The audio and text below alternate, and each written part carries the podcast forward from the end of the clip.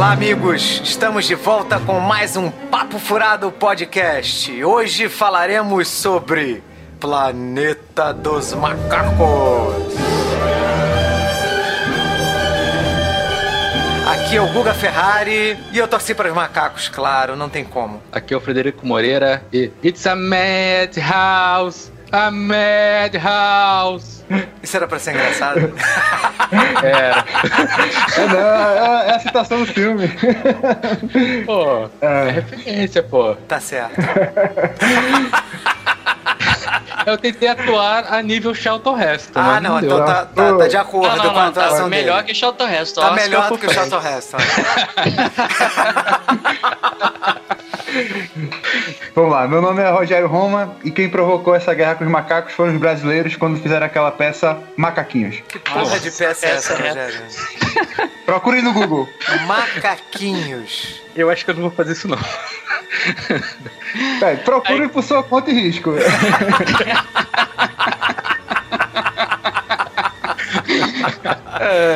Aqui é Marcos Cardoso e Mansi Mendu. Ó, pô, a galera tá cheia de referências, Tá hein? vendo? Messi, Ah, Mendu. bora pros e-mails? Vamos, Vamos lá. embora. E-mail. E-mails!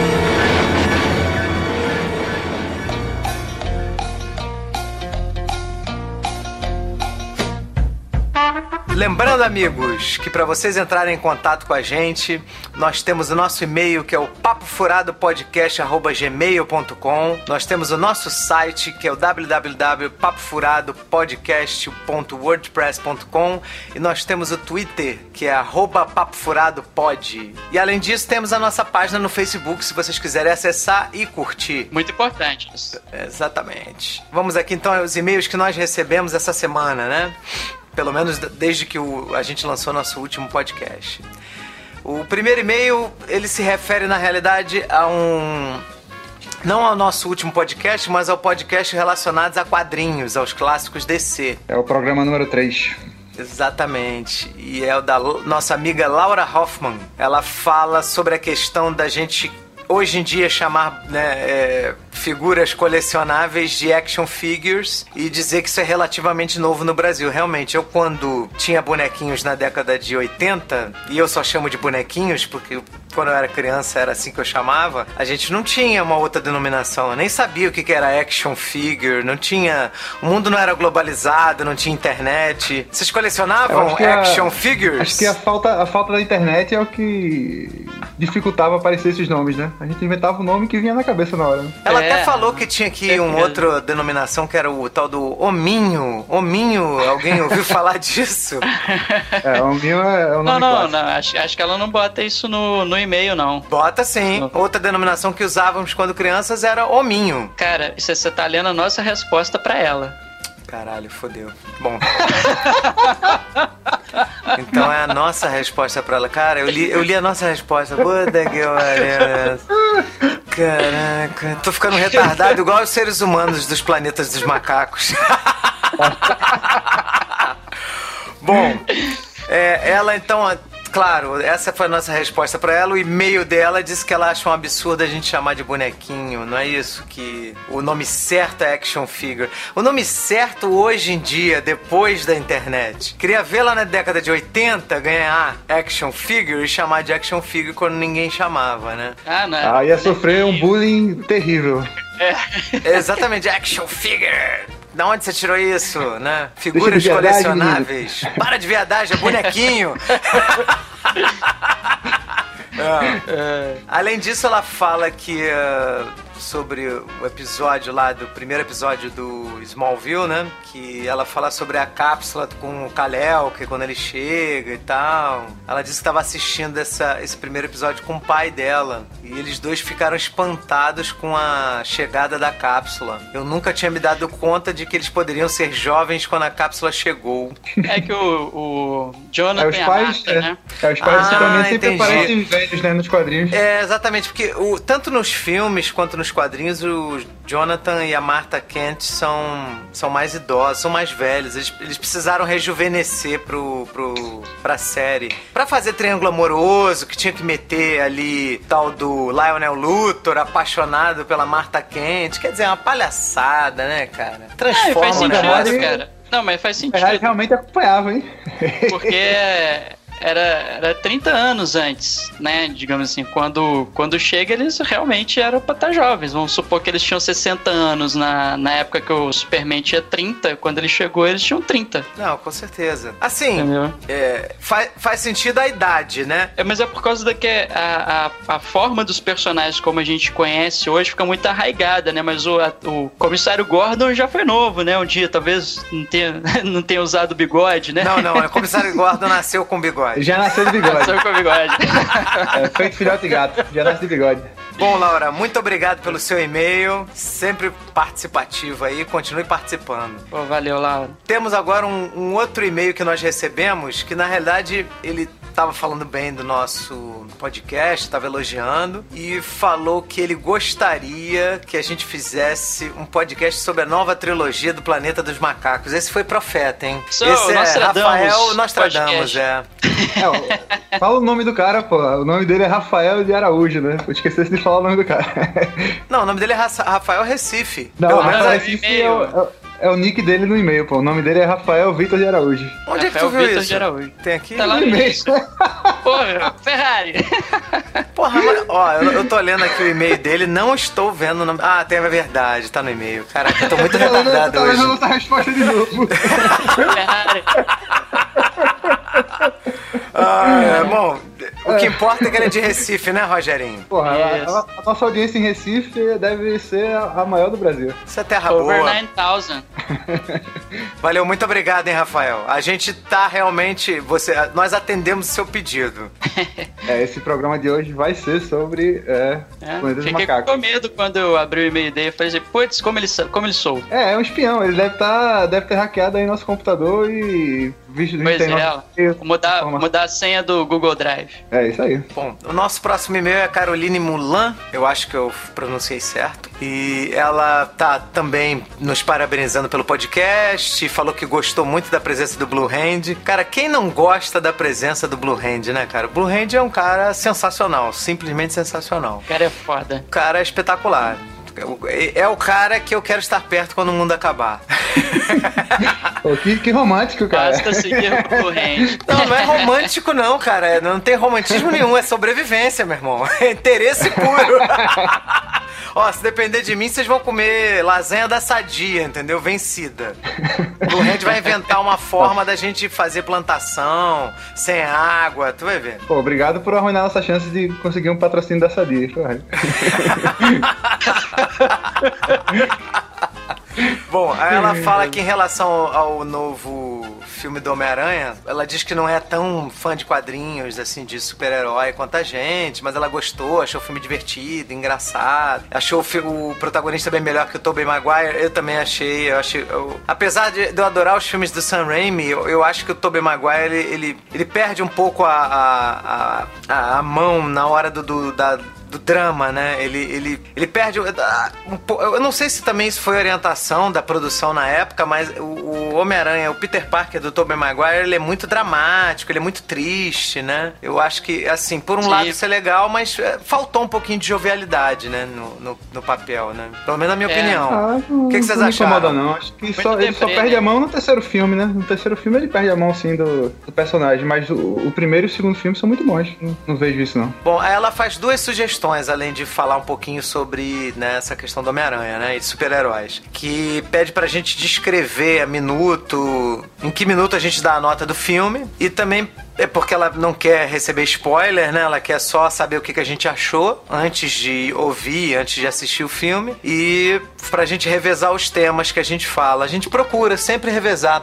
A ideia, Caroline, é a gente falar sempre de temas relevantes e que tenham de alguma forma, agreguem de alguma forma algum tipo de profundidade cultural. A gente não quer falar de uma coisa simplesmente pura sem trazer algum tipo de background. Então a gente sempre vai variar mesmo, a ideia é essa mesmo. É, e quanto, quanto às marcações de tempo, a gente já colocou lá no- nos nossos posts no WordPress, é, já coloquei lá a, a marcação, né, do, do leitura de e-mails, de quando começa a nota do filme, quando tem spoiler. Aí é só dar uma olhada lá que fica mais fácil de acompanhar o programa sem ficar surpreendido. É, eu vou colocar nos posts também do, do SoundCloud pra ir pra descrição do feed também. É, Maravilha. beleza. Obrigado pelo e-mail, Carol. Show de bola, Valeu. obrigado. Agora nós recebemos o nosso último e-mail, a gente recebeu um e-mail da nossa ilustríssima, da minha, né, ilustríssima e querida, né, porque vocês não a conhecem ainda, né, que é a namorada do Blue Hand, falando que o papo foi ótimo, que ela gostou do pod, sobre Dunkirk, falou do, do lance do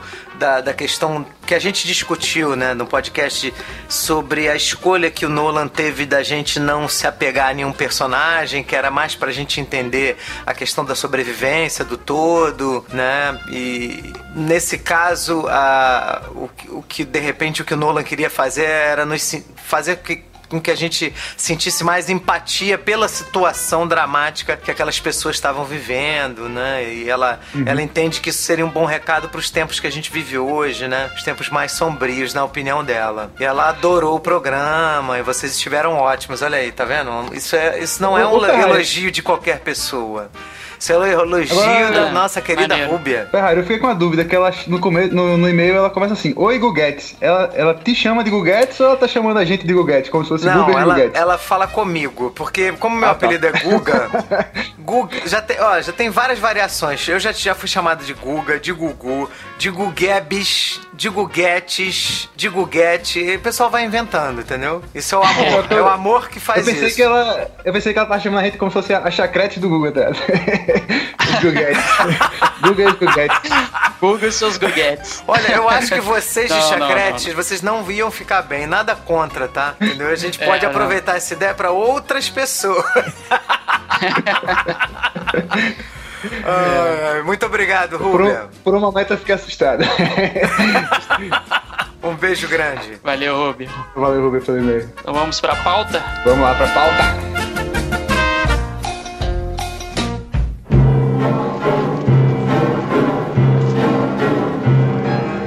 Nesse programa a gente vai discutir brevemente ah, o livro, né, que deu origem a, a essa saga toda do Planeta dos Macacos. A gente vai falar um pouquinho do filme original. A gente não vai se ater tanto às, às sequências porque elas não foram tão significativas. Teve uma série de TV, teve todo um boom na década de 70 sobre isso, né?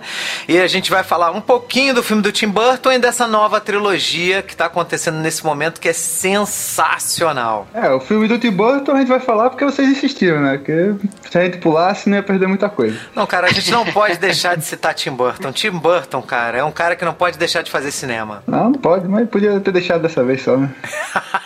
Podia ter passado essa. Tá. Nem Bom. que seja pra falar mal, né? É, Pois é. Nosso público gosta de treta. Vamos falar, vamos falar. Vamos falar, né? Vamos lá então. Teve também série animada e quadrinhos. É, né? Não, foi. Cara, eu, eu lembro quando eu era criança, Planeta dos Macacos era uma coisa assim, cara, que tava em tudo. Inclusive na, nos programas de, da Globo, de humorísticos, eles fizeram um personagem macaco também. Isso aí ficou Planeta em. dos Homens, né? É, ficou. Isso aí foi, pô, foi, foi uma coqueluche na época. Teve filme dos Trapalhões no Planeta dos Macacos. Teve. te- Isso aí é, alcançou assim um nível assim é, enorme. Eu acho que os caras não tinham a menor noção, né, de que ia ser tão, tão bem sucedido. É, virou parte da cultura pop mundial, né? Assim, tudo, é, é muita referência que você tem de Planeta dos Macacos. É, não. Em tudo quanto é lugar. Com certeza. O, o que acontece é que foi um, um autor francês, que é o Pierre Boulet, né? Que fez em 1963, ele escreveu, né? Esse, esse, esse livro. E um produtor de Hollywood, que se eu não me engano, acho que o nome dele é, é Jacobs, não é isso? Isso, é, é Jacob. né? Ele, ele, ele comprou os direitos desse livro e tentou vender em vários estúdios e todo mundo tava recusando, porque achava a ideia ridícula. Pô, macaco, pô, né? Ninguém acreditou, até que é, houve uma mudança no, na, na, presidência da Fox.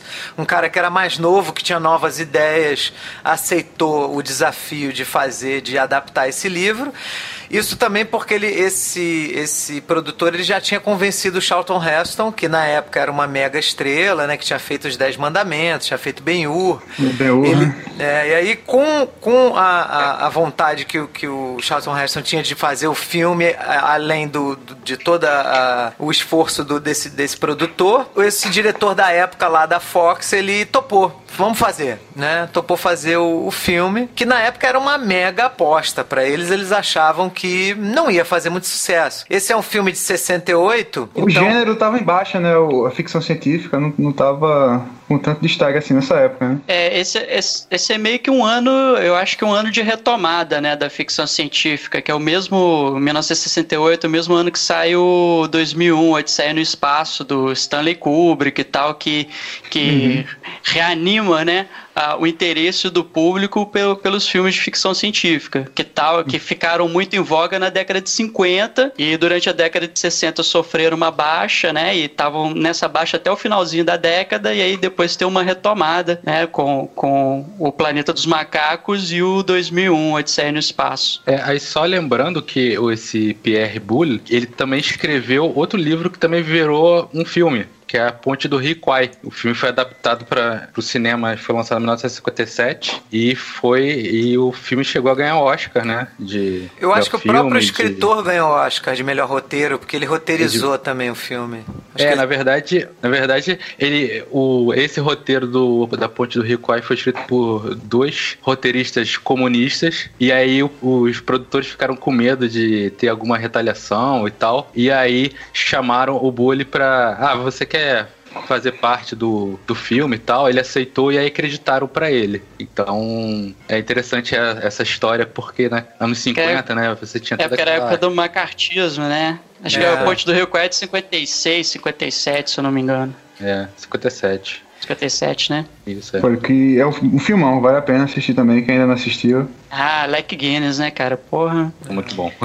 Bom, mas enfim. Então, esse Pierre Boulet, né, ele, ele, ele escreveu essa história e ele é um cara que ele, que ele a formação dele né, de é engenharia. Então ele é todo ligado na, na parte científica, né, racional cartesiana da história. O, a, o, o, que o livro se propõe, diferente de, dos filmes que a gente vê hoje, né, é questionar essa coisa da, da, da racionalidade do ser humano, de por que, que o ser humano ele é ele prevaleceu né de todas as espécies aqui né existentes animais né do planeta porque que, que o ser humano superou, o que, que aconteceria se isso fosse invertido, se fossem os macacos, né, que tivessem prevalecido.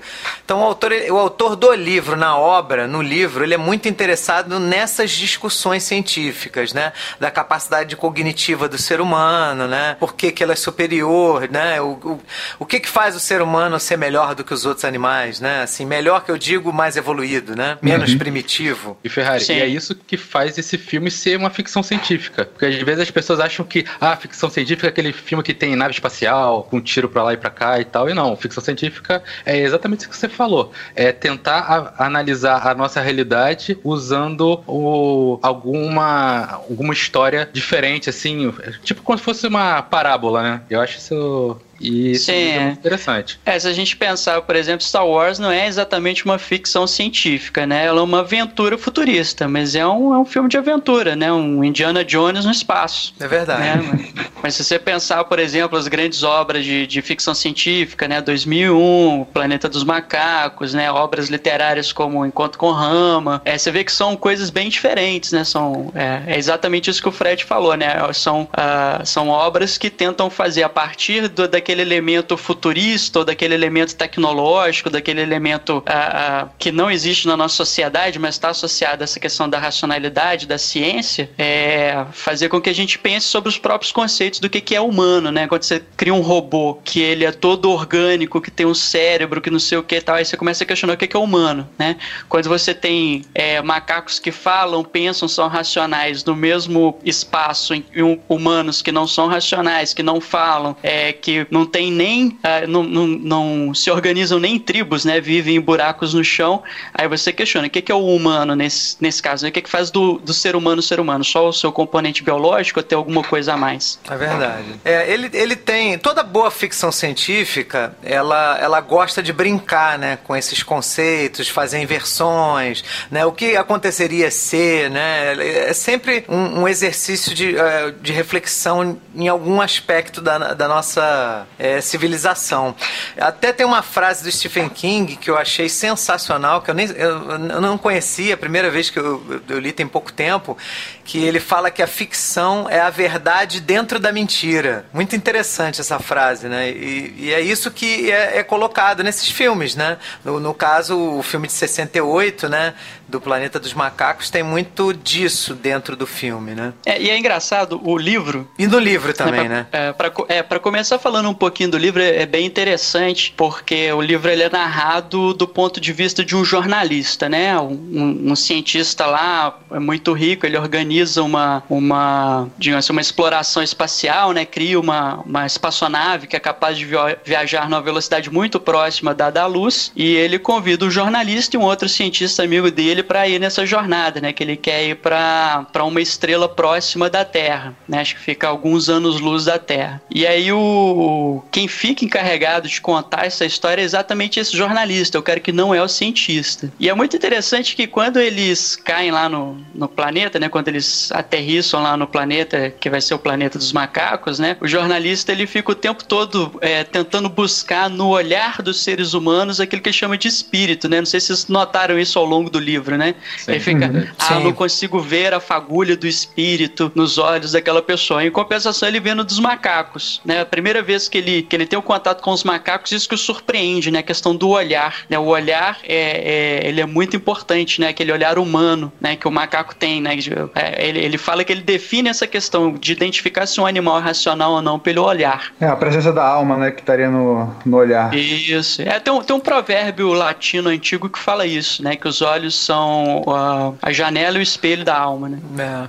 É, é essa coisa da, é, tem a ver com a consciência, né? Porque os humanos no livro e também no filme de 68, eles não, eles não falam, eles não têm a capacidade de cognição deles. Cognição é, é pensamento, tá? Então a capacidade de pensar deles é bem limitada. É como se fossem animais. Na, na realidade é, é uma inversão mesmo, né? Os macacos são seres cientes, é, intelectualizados e os ser humano é como se fosse um animal. É, o, é verdade. No, Irracional, ser humano, né? Na, na, é, os mais evoluídos na, naquela situação são os que conseguem, no máximo, assim, é, fazer mímica, né? Imitar o que está sendo apresentado para eles, mas eles não aprendem nada e não conseguem desenvolver nenhum pensamento nem nada. É, é bem... tanto, tanto, que ele fica, o, o, protagonista fica tentando fazer com que a, a mulher que eles ele tem um relacionamento lá que é a nova, ele fica tentando ensinar ela como sorrir. E ela não tem capacidade de, de sorrir, né? Porque sorrir é algo ligado às emoções, aos pensamentos, né? Não, ela não tem esse conteúdo, né? Ela, ela, ela, ela entorta um pouco a boca para imitá-lo, mas ela não, não, sabe o que é um sorriso, né? O animal não sabe sorrir, né? O animal é racional. É, também né? tem, o sorriso também tem relação com a vida em sociedade, né? Como o, o, o Marcos falou, eles, eles eles vivem em buracos, não vivem nem em comunidade nem nada, então eles não têm esse, esse nível de, de relacionamento nem nada. É, e é interessante que o relacionamento dele também com ela, é, ele tem, ele inicia um interesse amoroso assim com ela, só que ele tem um conflito interno porque ele ao mesmo tempo que ele, ele com os olhos dele, ele, ele vê uma mulher, ao mesmo tempo ele por não ver essa alma nos olhos dela, ele, ele identifica um animal ali. Então tem esse conflito também desse, dessa relação. Pô, ele tá gostando daquela mulher, mas aquilo, aquilo ali é, é quase uma zoofilia, né? Uhum. o que ele tá Sim, sim. É. é. ele crê que ela não tem capacidade de entender o, o, olhar, o interesse dele por ela e tal, assim. Ele meio que sofre né, um pouco por conta disso, né? E é engraçado que depois ele vai estabelecer a relação com a, com a Zira, né? Que é a, a macaca cientista, né? Lá da, da de, de onde ele tá, e ele vê nela, né? E, e aí tem todo um, um. Tanto no livro quanto no filme. No filme um pouco menos, mas no livro tem muito, né? Ao longo do livro você vê que vai crescendo o interesse ali de um, um, um pelo outro e tal, apesar dessa diferença é, é de espécies, né? Dele ser, dele ser um humano e ela ser uma macaca. É, tem, tem essa coisa também que ele ressalta muito da aparência, né? Ele fala que a nova, que é essa, que é essa humana, né, sem acéfala, né, que ele encontra lá no, né, nesse planeta, ele fala que ela é lindíssima, que ela tem um corpo perfeito, que ela é um, né, uma, uma beleza uma assim absurda, uma deusa. Aí fica mais fácil se apaixonar, né, meu amigo? né? aí, aí a coisa dá uma facilitada, né? Mas, é. O... é, mas ao mesmo tempo, é isso que faz com que ele fique com esse conflito, porque ela é a beleza em pessoa, e só que ela, ao mesmo tempo, é um animal para ele, né? Mas ele, ele só fica em conflito depois que ele passa algumas noites com ela, né? Depois. Primeiro.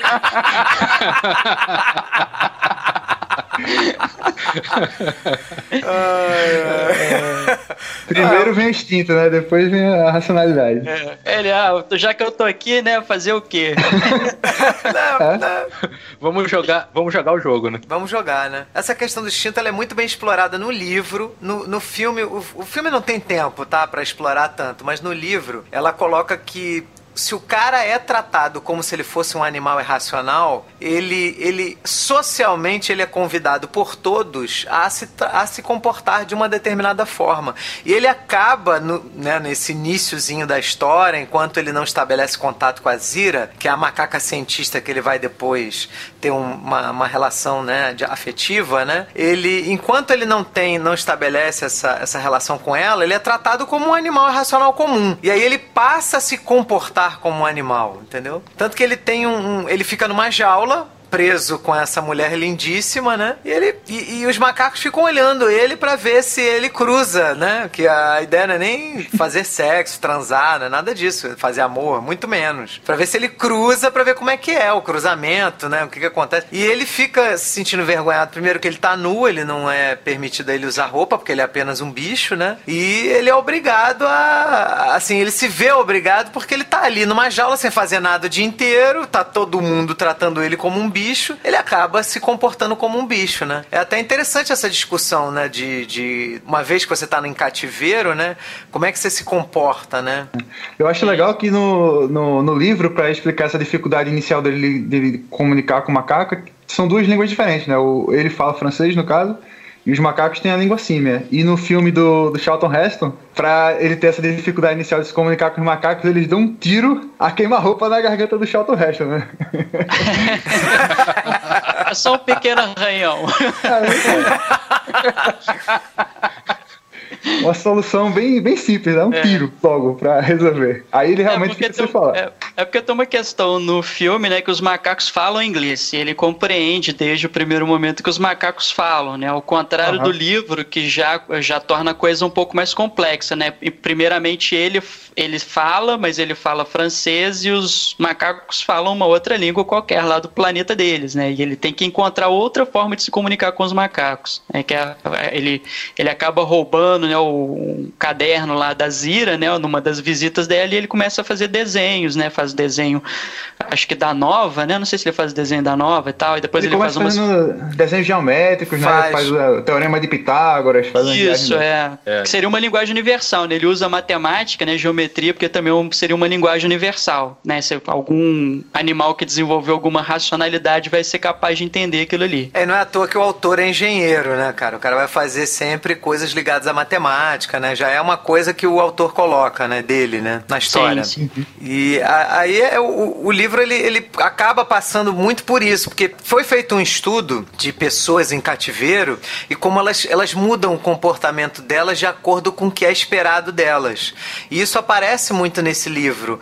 Toda a questão do Big Brother, né? Que é uma idiotice o programa, mas ela, ela é baseada num estudo feito na, da, pela NASA para testar como é que as pessoas, né? É, iriam se comportar num, num, num, espaço restrito e tal. Então ele, ele, é, ele se sente perdendo a humanidade dele. É muito interessante. E isso também está relacionado com o fato dos macacos terem dominado esse planeta específico porque os macacos vão, é, segundo o livro, tá? De acordo com o livro, a versão para que os macacos, né, sobrepujassem a humanidade é que eles entraram em, em acordo uns com os outros, fizeram uma conspiração para lutar contra a exploração do ser humano em cima deles, né? Enquanto cobaias, enquanto animais de estimação e bichos de zoológico. E aí, através dessa conspiração, eles passam a dominar os seres humanos, a, a combinarem-se entre si e dominar o ser humano. E o ser humano, como tem uma tendência à acomodação, eles identificam que os macacos estão ganhando cada vez mais poder, mas eles se acomodam e se colocam no lugar onde, em que eles entendem que os outros querem que eles fiquem. Muito interessante isso. Sim, Alguém sim. observou isso no livro? É, ele sim, fala é... Né, que, que o ser humano foi ficando é, preguiçoso, que até literatura infantil já era cansativo, né? Que, que é, um pouco do que a gente vê hoje, né? O pessoal tá lendo, lendo cada vez menos e tal, essas coisas Exa assim. Exatamente. É, o ser humano ele, ele passa cada vez mais, né? Engraçado, esse livro foi escrito na década de 60, né? Ele já faz uma é. crítica de algo que acontece hoje. Hoje as pessoas não escrevem mais, né? Hoje em dia é, é tudo Twitter, no corredor, né? é, é tudo é, abreviações né, de, de, internet, então você não tem mais língua portuguesa. As pessoas não têm, ah, mas o livro tem mil páginas. Pô, cara, um livro de mil páginas excelente é um livro incrível, cara. Ah, é, passa rapidinho. Você escreve um texto de três parágrafos no Facebook, o pessoal diz que você escreveu um textão. É, é textão de Facebook. É verdade. É, mas no, no livro, uma coisa que é interessante é que o, o digamos assim, a evolução dos macacos, na verdade, é marcada exatamente pela pela imitação, né? Daquela fala que o macaco vê, o macaco faz, né? O macaco vê, o macaco imita, né? É Porque eles começaram a adotar os macacos como serviçais, né? Para fazer o, as questões domésticas, foram ensinando, treinando, adestrando os macacos, até que num determinado momento os macacos estavam em pé de igualdade com os seres humanos. E aí, por conta da força física deles, tal, não sei o que, começaram a é, é, suplantar os humanos é, na, na, na, questão de dominação e tal. Aí as pessoas viram assim, não, mas eu, pela primeira vez o meu macaco me disse não, né? Ele, ele me negou fazer alguma coisa e tal, e eu não sei o que fazer. Eu tô, agora eu tô vivendo num cantinho, quartinho da casa, é um macaco que domina e tudo mais, assim, até que no final das contas os seres humanos são expulsos das cidades, né? Aí, aí já chegou no nível que os macacos dominam tudo. Né? E no livro, e o Planeta dos Macacos, ao contrário do filme, que é uma sociedade um pouco mais rudimentar, no livro é a sociedade é igual a nossa, né? Ele tem tecnologia, tem carro, tem avião. É, mas né? ela é então ligeiramente então... abaixo, tá? Eles, eles não é. têm tanta, tanto, tanto avanço científico quanto a gente, mas eles têm algum avanço científico, coisa que no é, filme é, não foi colocado. É, eles não têm, eles não têm viagem espacial, eles não têm essa exploração dos. É, no livro, no livro eles colocam essa, essa parte do atraso deles é, em função da, da divisão em castas, né? Que tem os orangotangos, que são os caras que têm as, as boas memórias, eles se apoderaram dos, dos livros, né? Eles conseguem é, começar a ler os livros mais cedo e começam a reproduzir aquela mesma informação, né? Então é, aí atrasa o desenvolvimento por causa disso, que eles aprendem primeiro e ficam desenvolvendo só aquilo, né? E os chimpanzés que são mais, é, pelo menos nessa realidade, são mais inteligentes, que têm a capacidade de, de investigar mais criativos, né? É, tem a criatividade. Tem mais capacidade eles, de inovação. Mas a casta deles está abaixo do, dos chimpanzés e dos, do, do orangotango e do gorila, né? O gorila é a casta que está ligada ao poder, né? Eles sempre estão dominando de alguma forma. Sim, não é que nem a, a, o crescimento cognitivo do, do ser humano, né? Que ele vai uhum. aprendendo aos pouquinhos. Né? E ele vai adquirindo conhecimento. Mas o desenvolvimento do ser humano também é por meio da imitação também, tá? Não é, isso aí não é, não é dissociado da, da nossa criação, não. É.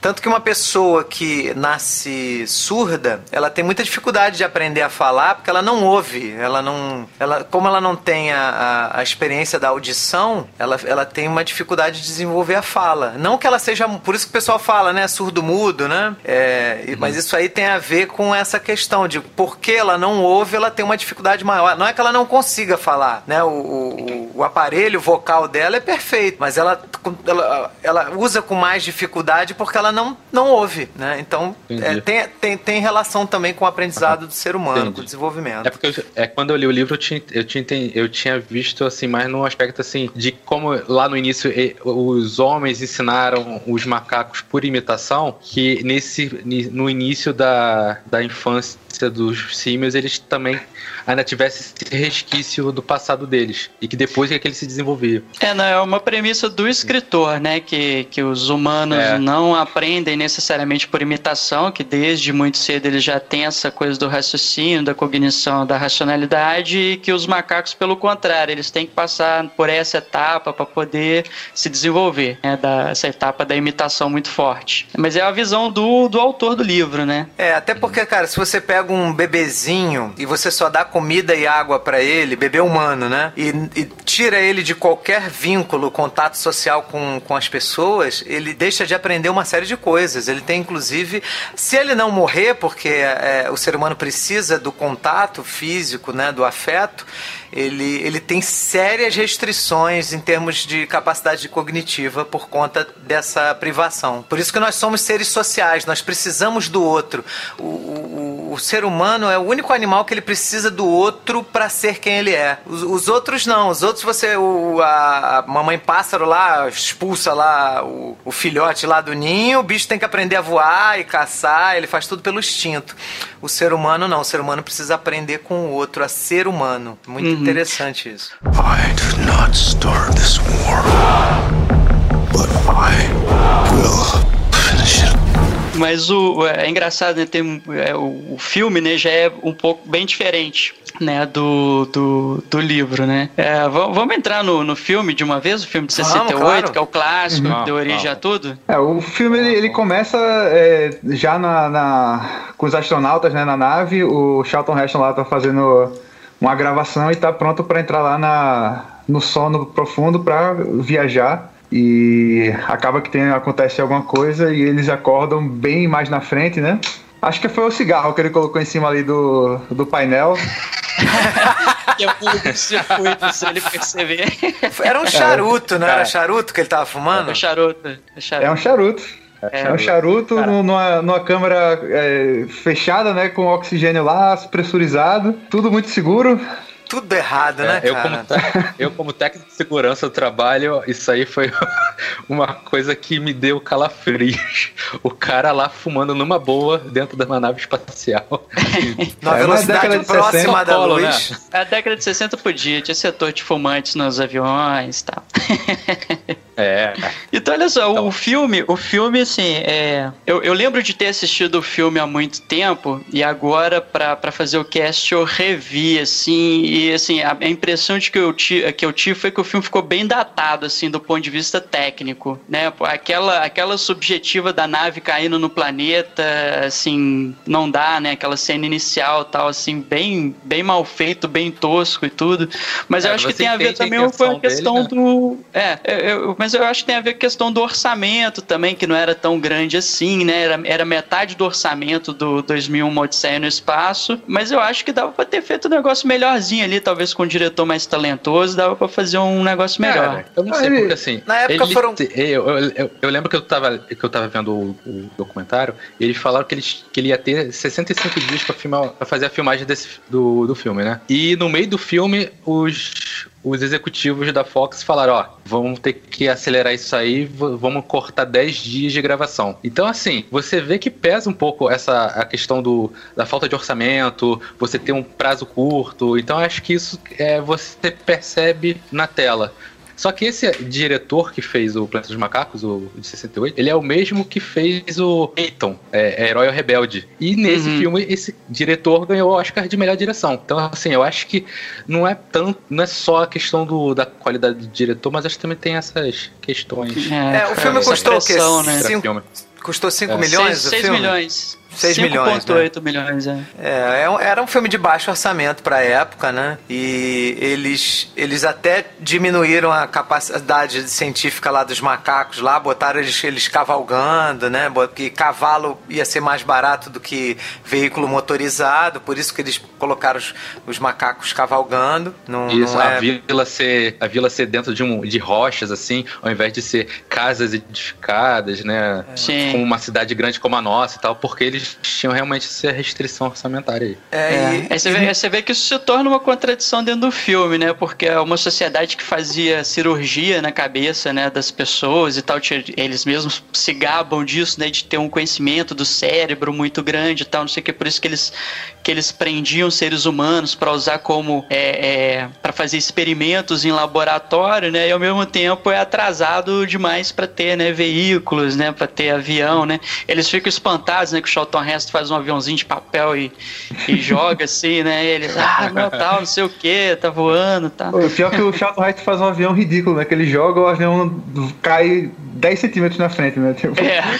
Nem voa, Essa bolinha de papel tinha ido mais longe. É, pra tu é. ver, foi um take só e acabou. Vamos falar então, é. assim, de uma forma geral, o que, que cada um achou do, do filme de 68, do original. Eu, pessoalmente, achei o filme muito fraco, tá? Eu acho é um filme, assim, interessante, ele tem discussões boas, ele tem essa coisa da inversão, ele é uma boa adaptação pro livro, ele tem uma coisa genial, ele tem a cena genial dele, que é o final do filme, a última cena do filme é genial, mas o resto é um filme regular para médio. O que, que, você achou, Fred? Olha, eu discordo.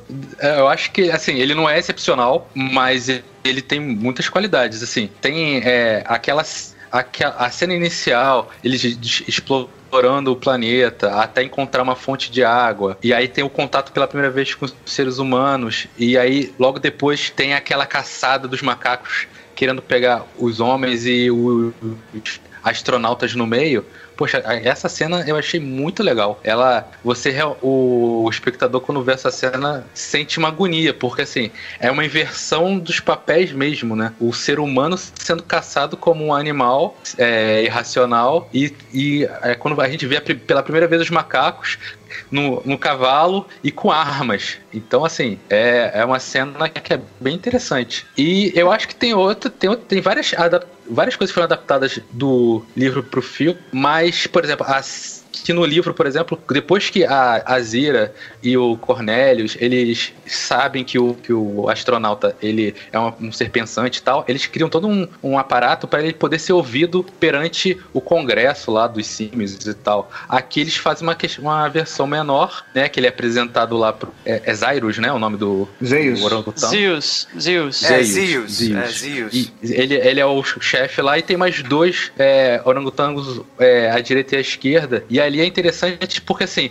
uma coisa é no, no livro você poder apresentar o protagonista nu. Outra coisa é no cinema nos anos 60, né? Então o Charlton Heston ele é apresentado sempre com uma roupa meio rudimentar e tal, mas nessa cena do em que ele vai falar ali, ele é uma é tipo quase um tribunal, né? É, é, é um assim, julgamento, é, é, um julgamento. Eles fazem um né? julgamento. É. Então assim, faz o julgamento. E aí o cara, o, o, o Zio, ele chega e fala assim: Não, é, é uma afronta esse animal tá vestido. E aí é é, é, é, o momento em que o filme mostra ele completo, ele nu, né? Um, um, de costas, mas ele é, ele é arrancado fora aquela, aqueles trapos, né? Então, assim, tem toda uma questão que eu acho até mais interessante que a do livro, porque no livro ele, ele começa sendo bem aceito pela sociedade de uma maneira geral. E Vira uma celebridade, no, né? No, e, e, no filme, não. No filme ele é, tá sempre sendo sempre sendo rejeitado. Até mesmo a Zira e o Cornelius no, no filme, eles,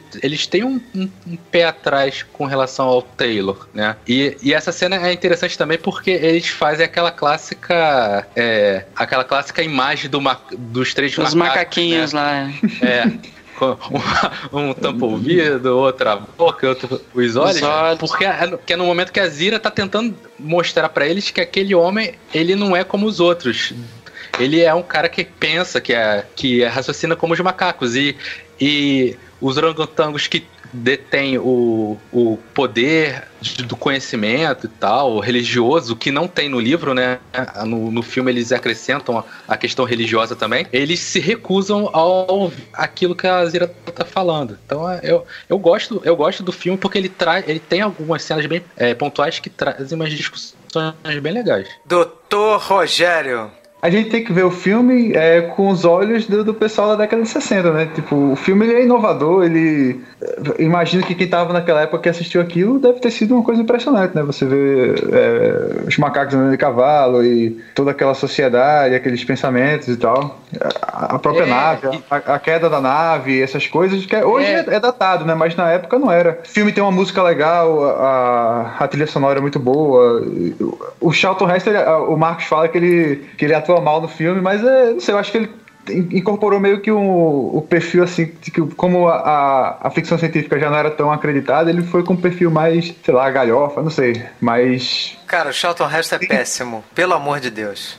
Mas tem, Ele é tem momentos que são, que são icônicos, assim, nesse filme, né? E eu, eu, eu, da primeira vez que eu assisti, eu fiquei, fiquei bem, bem impressionado com esse filme. Eu gostei muito. Cara, a atuação, a atuação do Fred é melhor do que a do Charlton Heston. Pelo amor de Deus, cara.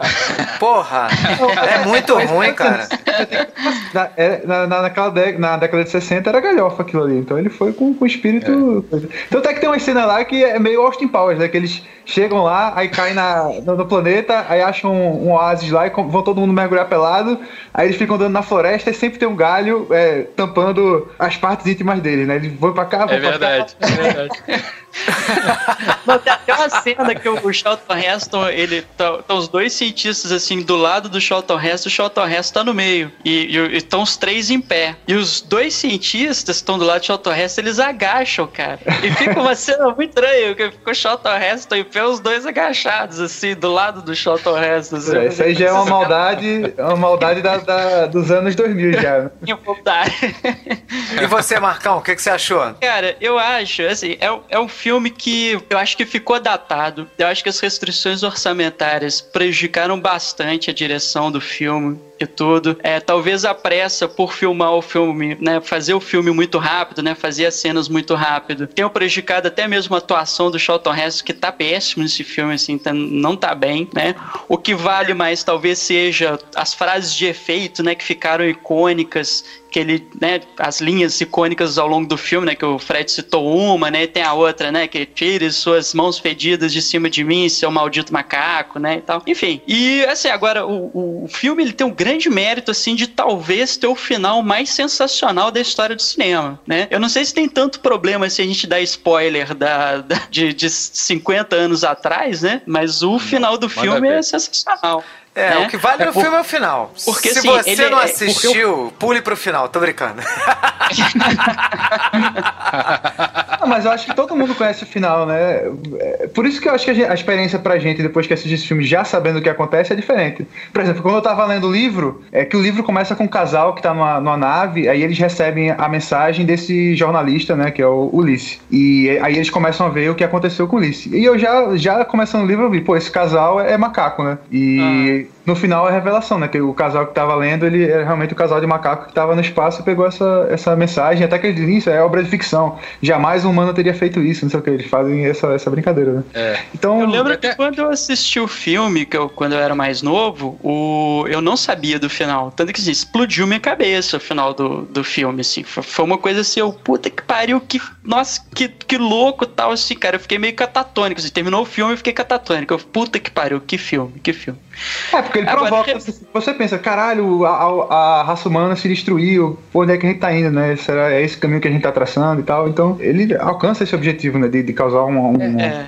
Então, assim, eu, eu acho que é um final, assim, que é, que é icônico na história do cinema e que, sei lá, assim, tá, tá no imaginário das pessoas até hoje, assim. Mas, é, assim, é um filme que tem problemas. É um filme que envelheceu mal, é um filme que, né, que tem problemas de direção, tem problemas de roteiro, né? As, pô, é, é a, os diálogos, né? São diálogos, muitos deles são diálogos fracos e tal, assim. A construção das cenas, às vezes, ela é meio estranha, né? Pô, aquela cena do. A cena que, que o, o, o Charlton Heston fica fugindo lá dos macacos e que no final ele fala pela primeira vez no filme, que revela para todo mundo. Cara, ele fica lá duas horas fugindo lá dos macacos e numas algumas coisas muito ridículas. Eles, eles fazem até o colega dele empalhado lá, né? Ele dá aquela olhadinha assim, né? É, no, no lá, museu. Assim, no museu, né? Uma cena muito estranha, muito estranha aquela ali. Mas assim, eu, eu reconheço que o filme tem seus, seus méritos também. Revitalizar a ficção científica, é, estabelecer muita coisa, estabelecer esse imaginário que é o planeta dos macacos, né? Porque,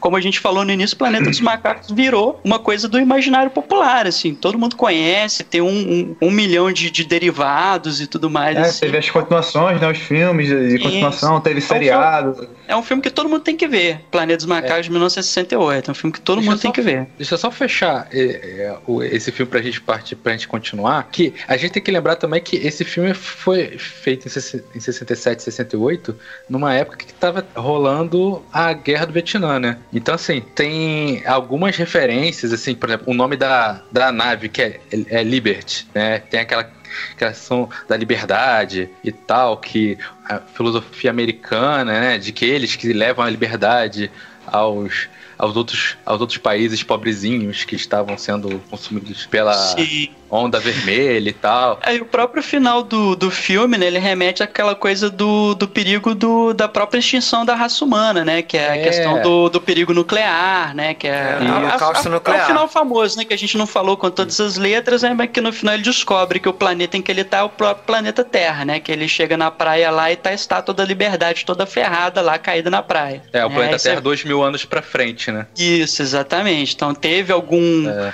teve algum evento catastrófico, né? E aí a cena famosa, talvez a, a talvez a, uma, a melhor interpretação do Charlton Heston no filme, né? Que ele pula lá do, do, do cavalo e vira e fala, né? Seus maníacos, né? Vocês explodiram tudo, tal, malditos sejam vocês, né? Que é aquela cena sensacional, sensacional. É, porque é, existia um grande medo nessa época da, da gente ter uma guerra atômica e que o mundo acabasse. As pessoas realmente tinham medo disso, né? Tanto que teve a crise lá dos mísseis de Cuba, né? Isso era um medo real mesmo. E é. quase aconteceu. Quase nós não estamos aqui para gravar esse podcast.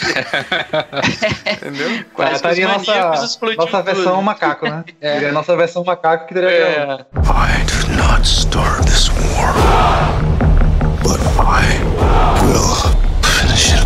Bom, aí a Fox encheu a burra de dinheiro, destruiu sua própria franquia, né? E chegou. E chegou em 2001, tentou rejuvenescer a franquia, refilmar com a direção do Tim Burton. E, e acabou a... chegando no ponto mais baixo da franquia.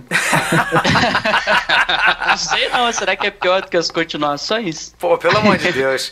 Tudo bem que essa, esse filme do Tim Burton, e o Tim Burton, cara, é um, é um diretor sensacional. Fale o que quiser do Tim Burton Burton, mas ele não pode parar de fazer cinema. Tim Burton é um dos poucos diretores autorais que a gente ainda tem e ele coloca, faz, defende o filme que ele quis fazer de uma forma legal. Eu, na minha opinião, achei o filme um filme divertido, um filme legal. Tem seus defeitos, tem seus problemas, não é um filme bom, assim, excelente, mas achei o filme legal, razoável. É, é eu não sei se é tradição, né, colocar atores inexpressivos, né, mas o Marco Wahlberg, ele também não então, atua porra porra nenhuma no filme, né?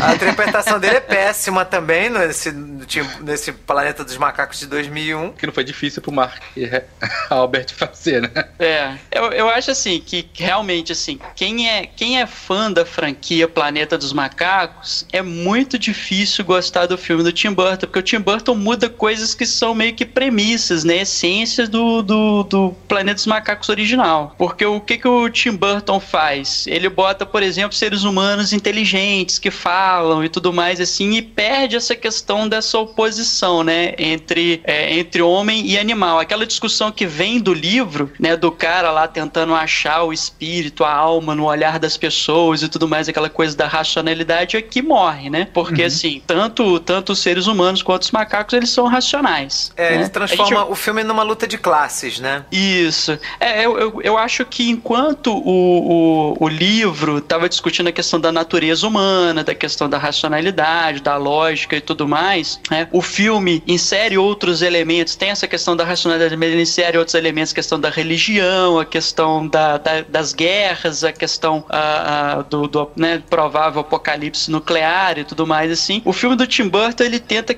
é, discutir questão racial, né? Porque ali é como se houvesse um problema racial. Você tem, você tem duas raças, digamos assim, representadas por espécies diferentes. Tem o homem e os macacos, né? E aí você entra na questão do genocídio, porque você tem lá o general maluco, que é o tal do general Tate, que é um macaco, que ele tem um, ódio imenso pelos seres humanos, né? Que, é, que no filme é um pouco inexplicável, você tem que deduzir por que, que ele odeia tanto seres humanos, isso é uma das falhas do roteiro, né? Uma das falhas do filme. Só que o Tim Burton, o problema é que o Tim Burton, não sei se por medo e tudo mais, assim, ele não leva muito a fundo essa metáfora, né? Ele, ele não trabalha essa metáfora ali para valer. Porque qual que é o problema do racismo na sociedade? O problema do racismo na sociedade é você ter duas pessoas que são, que têm capacidades iguais, exatamente iguais, e uma se achar superior à outra, né? No filme é exatamente isso, né? Os macacos seres humanos são ambos dotados de racionalidade, têm capacidades iguais, mas os macacos se acham superiores aos seres humanos. Só que o Tim Burton falha ao explorar isso, né? Porque, por exemplo, ele coloca isso muito no naquele personagem do, do Paul Diamante, né? Que é o mercador de, de seres humanos, que ele é como se fosse um mercador de escravos, né? Um escravagista.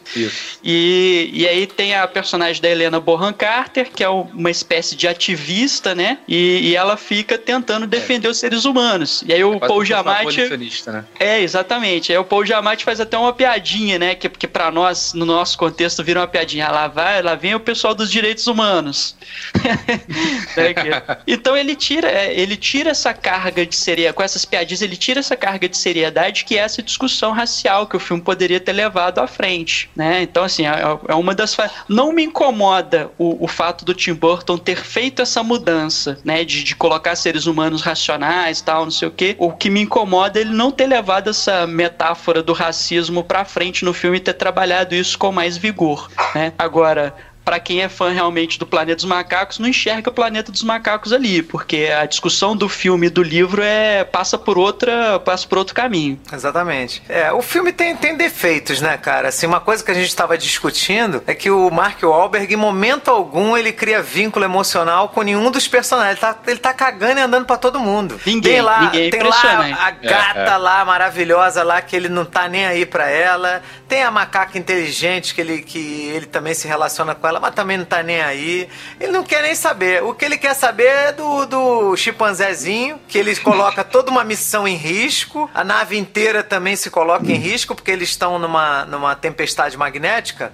E aí eles, eles mandam um macaquinho, né, dirigindo a navezinha. E aí o macaquinho se perde na tempestade magnética. Ele vai, né, o, o nosso técnico aqui da segurança do trabalho, né, pode aferir. Porra, cara. o cara pega, não quero saber de hierarquia, não quero saber de norma, pega a nave e vai atrás do macaco. E a, e a nave faz a mesma coisa, não quer saber de norma, não quer saber de porra nenhuma, vai atrás do macaco e vai atrás do, do cara. Então, assim. É, coloca é, em risco uma operação de não sei quantos anos, trilhões de dólares, né? Porque o cara quer pegar o macaco dele. É, sabe? Fazer o quê?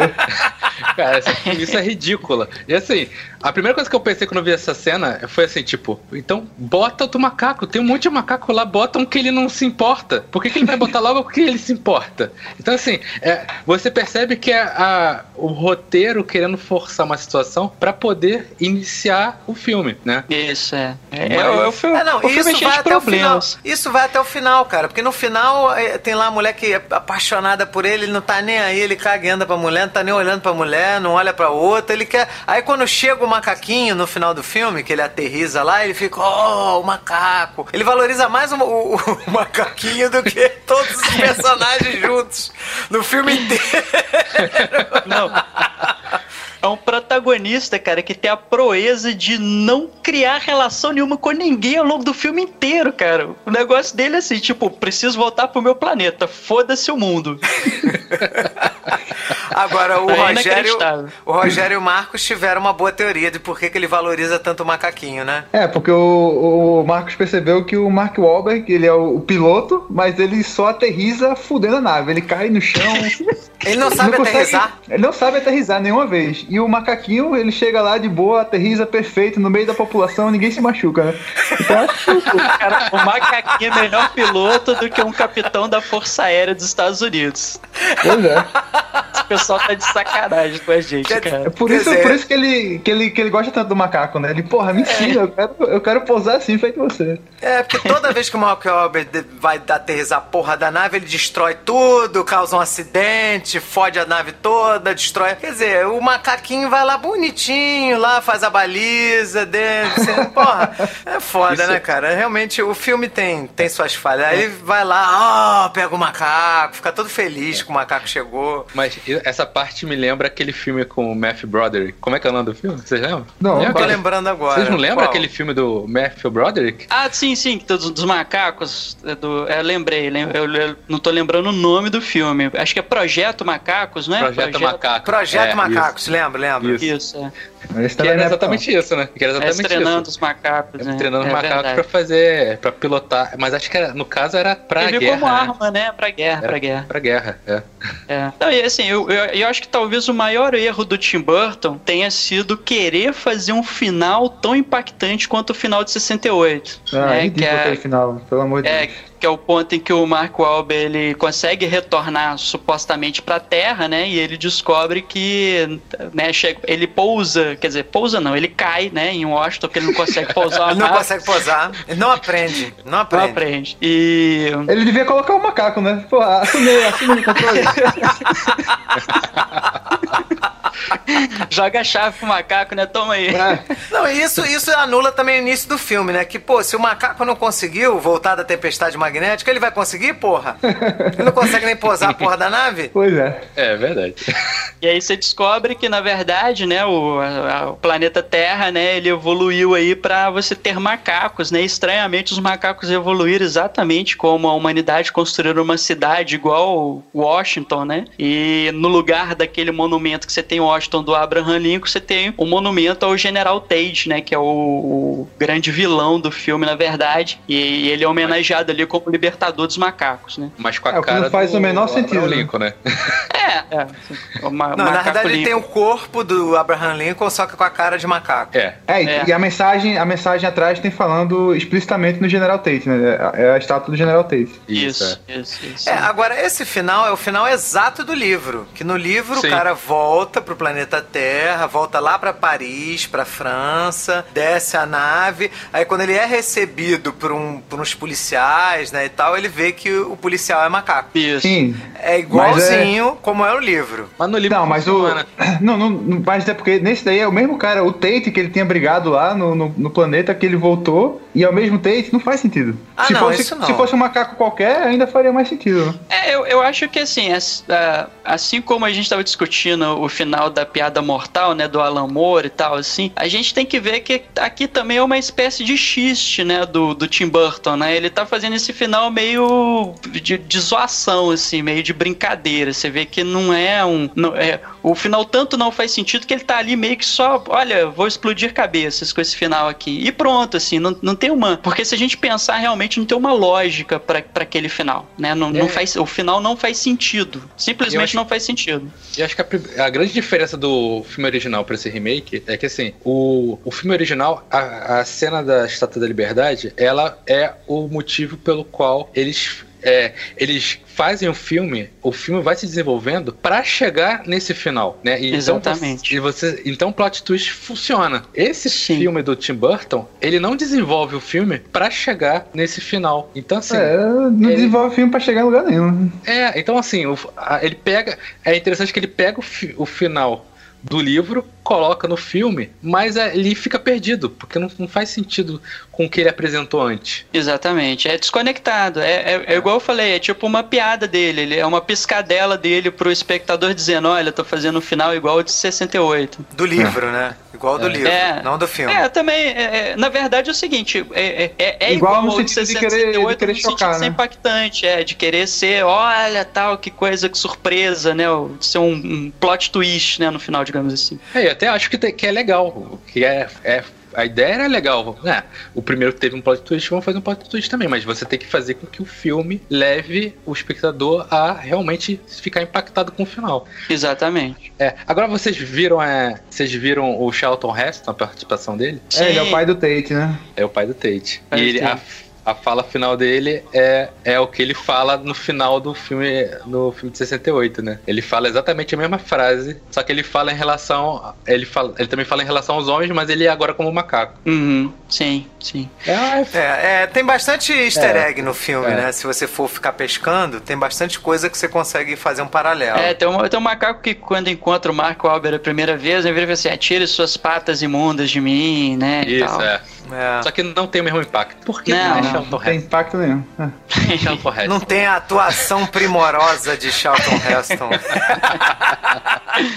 I did not start this war, but I will finish it. Bom, aí 10 anos depois de 2001, a Fox tenta novamente placar uma, uma nova trilogia de Planeta dos Macacos e eles seguem o caminho correto dessa vez, porque essa trilogia nova, ela é espetacular. Essa Sim, trilogia eles acertaram, acertaram a mão, né? Eles conseguiram desenvolver uma história toda.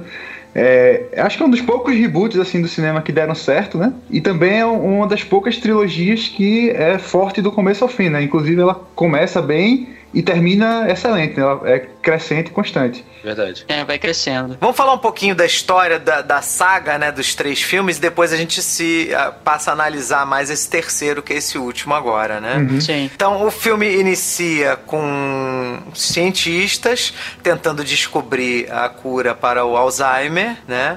E o, um do, o cientista que é o protagonista do primeiro filme lá de 2011, que é o... James é, mas é qual o nome? Eu sei que em inglês é Rise of the Planet of the Apes, né? É, Mas planeta, qual é o nome de Planeta dos Macacos, a origem.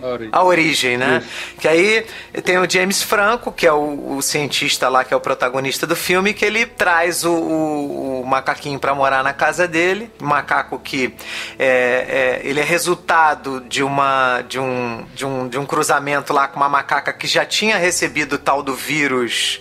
Qual é o nome do que eles dão pro vírus? Vírus é, da Acho que não tem um nome específico, é, né? Depois, que, depois vira gripe. Alguma coisa Isso, 112. É, é, que é uma. É um código, né? Específico, né? É. E aí essa macaca ela dá a luz pro, pro macaco que ele chama de César, e esse macaco, por conta de nascer dessa macaca que já tinha é, né, entrado em contato com o vírus, ele também ele tem o vírus já no organismo dele e ele passa a desenvolver uma, uma série de capacidades que até então seriam né, impossíveis a um macaco desenvolver. E a partir daí ele testa no pai, né? Que é o John Lithgow, que é um ator sempre sensacional, faz um trabalho incrível, né? O que, que você quer falar, Fred? Não, é só fazer duas, é, dois apontamentos. Esse esse, o nome do, do vírus, que é A112, o 112 é referente ao, ao tempo de duração do primeiro filme, de 68. Ah, que maneiro, é, legal. E, e, o nome, e o nome que, da mãe do, do Caesar, que eles chamam de olhos, bri, olhos brilhantes. Bright Eyes, né? É,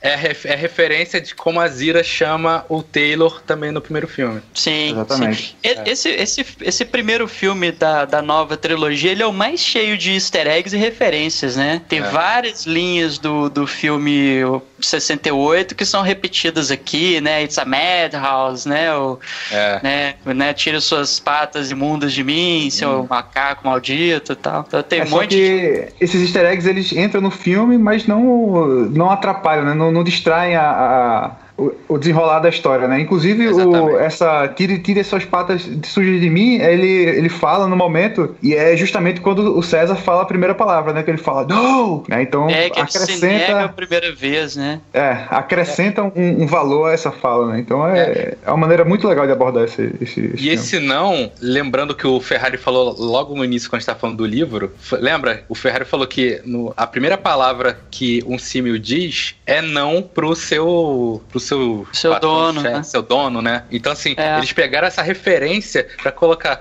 o primeiro macaco inteligente, é, a primeira palavra dele vai falar não, então ele também tem, tem essa referência do livro. Então assim, é muito legal essas. É, é engraçado que agora, como a história, né, esse esse prequel, né, tá sendo contado a partir do ponto de vista dos macacos, né? Na verdade, é a, essa trilogia, essa trilogia é, é na verdade a trajetória do Caesar, né? É, é engraçado que primeiro no, aparece não aparece aparece como rebelião, né? Como os macacos se rebelando contra os humanos, aqui ele aparece como revolução, né? Como uma mudança, né? Como uma libertação dos macacos. Esse é, esse é bem interessante. É, e já nesse primeiro filme ele estabelece isso é, muito fortemente, porque ele coloca o Caesar sendo o herói desses macacos todos que estavam em cativeiros, sendo objeto de, de experiência científica, uns até muito maltratados, que era o caso do Koba, que tinha sido tem, tá, até cego de um olho, ele é todo cheio de, é. de cicatrizes, é, ele é todo, referente a, todo a cortes. Sim. É, ele, ele tem bastante trauma com isso, né? Então lembra um pouco até aquelas, aquelas questões de campo de concentração,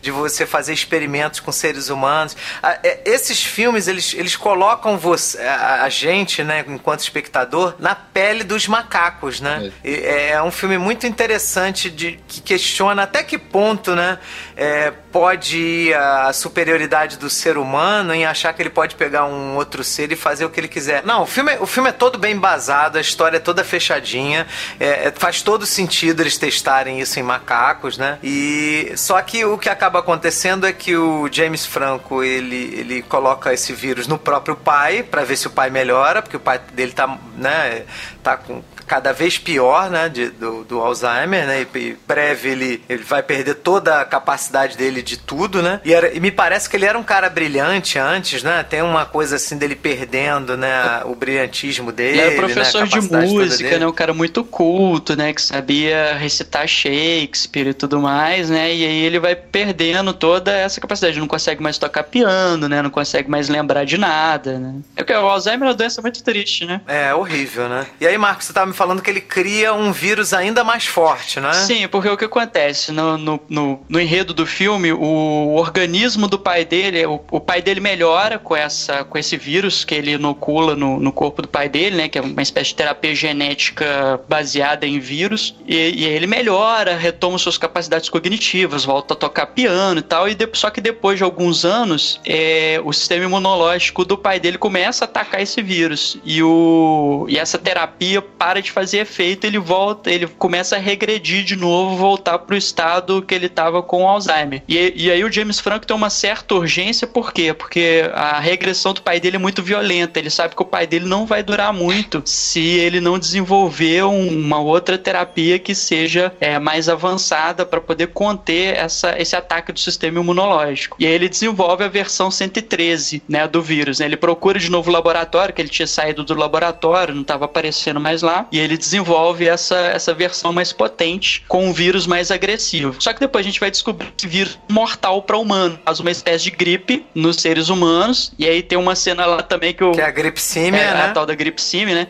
Aí tem um, uma cena lá que o Fred também vai, vai dar sua opinião como técnico de segurança do trabalho, né? Que é o, um, o pessoal vai inocular um vírus através de gás. E tem um cara sem máscara lá no meio da, da, da experiência. É, na, é, na verdade, a cena, a, eles colocam Koba, né, como a cobaia, ele se agita, ele tira a máscara do, do cara lá, aí ele bota de novo, e aí ele foi contaminado. Só que assim, o grande problema, assim, ninguém pensou em botar esse cara de, de quarentena, entendeu? Exatamente. Cara, sabe, ninguém fez nada, fez cara, teste Eu acho que eram cientistas, eram cientistas de Prometeus, cara, é, pelo amor de Deus, né? Porque, assim, porque eles poderiam muito bem ter botado ele de quarentena, ter feito os exames e, o, e mostrar que o vírus, ele só começava a, a fazer o efeito feito depois de um determinado tempo. E, é. e, teria resolvido essa questão. Não precisava ter feito esse furo, assim. Porque, assim, mesmo a gente sendo leigo, a gente vê uma coisa dessa, a gente, fica, a gente acha estranho. Mas precisa acontecer isso pra ter o segundo e o terceiro filme, né? É. Não, o pior é que ele começa. É, senão o filme não anda, ele né? Ele espirra sangue e, e fica numa situação terrível ele não procura o médico, né? Ele fica tossindo, fica em casa, vai, vai visitar o vizinho, tosse na cara do cara, mela o cara de sangue, mas não vai no médico para procurar conter essa. A, a, o, a disseminação do, do vírus, né? Uhum. Mas ainda bem que ele fez isso porque a gente conseguiu ter os três filmes. Né? É. é importante falar também que o César, ele chega um momento que acontece um, uma coisa no filme, ele, ele vai para uma espécie de abrigo, né? Ele fica preso com outros outros macacos e ele percebe a situação ali dos macacos, como ele é mais inteligente que os outros, ele percebe aquela situação de estar preso, né? De serem maltratados e tudo mais. E ele vai e decide ir ao laboratório e pegar aquelas cepa do vírus, né? A cepa anterior, né? Aliás, no, no laboratório, ele vai na casa, né? Do, do James Franco. Isso, é, tá na, ele... tá na geladeira. Tá na geladeira, né? Outra coisa, né? Segurança total. É por isso que você não pode levar trabalho para casa, né, cara? Tá vendo? Porra. Pô, no... e ele acaba contaminando os outros macacos daquele abrigo dele com o mesmo vírus para eles ficarem inteligentes também, né? E, e, lidera lá uma fuga realmente do, do, do abrigo em que eles estão. É, e o, o final do filme é os macacos lutando contra seres humanos, né? E os seres humanos pegando essa, essa gripe que vai exterminar com uma grande parte da humanidade. É, porque Sim. nesse primeiro filme, a ideia, eles, na verdade, eles só querem a liberdade deles. Eles não querem arrumar confusão com, com seres humanos. Eles só querem a liberdade deles. Exatamente. É, eles, tão, eles querem a fuga em direção à, à floresta lá né, em São Francisco, e, mas aí fazem aquelas barricadas na, na ponte, né? Pô, e tem umas cenas muito legais, né? Os macacos passando por debaixo da ponte e... Pô, é sensacional. Os efeitos especiais nesse filme são, são fora de série. É, é uma coisa a, a, se comentar nesse filme que eu, que eu acho assim que é muito interessante. Você consegue ver um desenvolvimento ao longo da trilogia da tecnologia do CGI. Sim, sim. Ela, ela já começa impressionante no primeiro filme e atinge um ponto de perfeição no último filme que é incrível, assim, inacreditável. E vale também falar, vale a pena falar também que toda a performance do Caesar é, é do Andy Serkis, né? Que uhum. fez o Gollum, né? Do Senhor dos Anéis, fez o King Kong. Lá fez do, o King Kong, do né? Do Peter Jackson e tal. E assim, é um excelente ator. É um puta ator. Você esquece que aquele é, macaco ali é de CGI, você acredita que ele tá ali na presença dele. A voz dele, cara, a voz dele é incrível quando ele, quando ele fala, né? Quando o César fala assim, que não parece uma voz humana, parece uma voz animal mesmo, assim. É, é, é impressionante. Muito bom, cara. E uma coisa que é muito legal é que, não sei se vocês já repararam, que ao, ao longo dos três filmes, eles sempre fazem questão de de focalizar os olhos do Caesar, né? Sim. E, e, mostra todo, além de mostrar todo o poder do CGI do, que foi feito no filme, também remete à questão do livro a questão do, da alma, né? Então, Exatamente. nós como público a gente consegue ver uma alma ali. E isso é não é mérito do CGI, isso é mérito do Andy Serkis. Sim, sem dúvida. É, com certeza. Sem dúvida. Sem dúvida. Até, inclusive, é, foi falado algumas vezes, né, ao longo de. Porque esses, esses filmes, o, o, primeiro é de 2011, o segundo é de 2014 e o terceiro agora é de 2017. Já foi falado algumas vezes que ele seria indicado ao Oscar por, pela atuação que ele teve nesses filmes. É uma indicação que, para mim, é bastante. É, é justa, é merecida. Bastante merecida, é, bastante eu merecida. acho justo porque, por exemplo, o filme de 68, naquela época não tinha é, Oscar de maquiagem. E eles criaram uma, um, um Oscar, uma premiação premiação especial em função da maquiagem feita pelo filme. Então eu acho que poderia ser feita a mesma coisa. Eles poderiam fazer, nem que seja uma premiação especial de é, para premiar o Andy Serkis, porque é um trabalho fenomenal. É. Eu, eu, fenomenal. É, ele, ele, ele, ali... ele é ator, né? Ele, o trabalho, você vê o trabalho dele ali, é, embora seja é um, um, personagem de CGI, mas tudo que tá ali é o Andy Serkis atuando, né? Inclusive eles colocam os clipes na, no, no YouTube, que é a atuação do, do Andy Serkis lado a lado com o que aparece no filme, né? Pô, é, é claro que é, o, é um trabalho de ator excelente. I did not start this war, but I Bom, vamos então voltar agora para o segundo filme para a gente realmente fazer a análise do, do terceiro, né? O segundo filme então é Planeta dos Macacos, o Confronto, e aí mostra alguns seres humanos que conseguiram resistir a, a, ao vírus, né? Eles não são afetados, porque senão já estariam mortos. E aí mostra essa é, é, novamente essa coisa da, da, da briga pela supremacia de quem vai dominar o planeta. Aí no caso os seres humanos precisam invadir lá o território território dos macacos para é, reativar lá uma hidrelétrica para eles terem energia elétrica, porque é, a, os geradores que eles utilizam para ter energia elétrica, tá, o combustível deles está acabando. E aí entra essa discussão né, do, do do, do, do, filme, que é vamos fazer a paz ou vamos fazer a guerra, né? Vamos dar, vamos ter, ter esperança no outro ou vamos desconfiar do outro? E aí você tem dois lados aí de uma mesma moeda que é difícil da gente é, acatar quem é que tá com mais razão, que é o César que não quer brigar, que quer falar, ó, seres humanos fiquem para lá, a gente vai ficar para cá e não vai ter briga. E você tem o Koba que é o braço direito do César, que é esse macaco que foi muito maltratado nos laboratórios, que por conta do trauma dele, ele é a favor da guerra. Ele fala, ó, oh, não confie no ser humano, o ser humano vai dar um jeito de enganar a gente para dominar a gente. E ele não deixa de ter razão, né? É, o Koba é o que tá certo nessa história, né? Porque o ser humano é tudo filho da puta mesmo. E. E tem mais é que morrer, né? Não, não dá pra confiar, não. O Koba tava certo ali. Não dá, eu, eu concordo com você, Rogério. A humanidade, cara, puta que pariu, cara.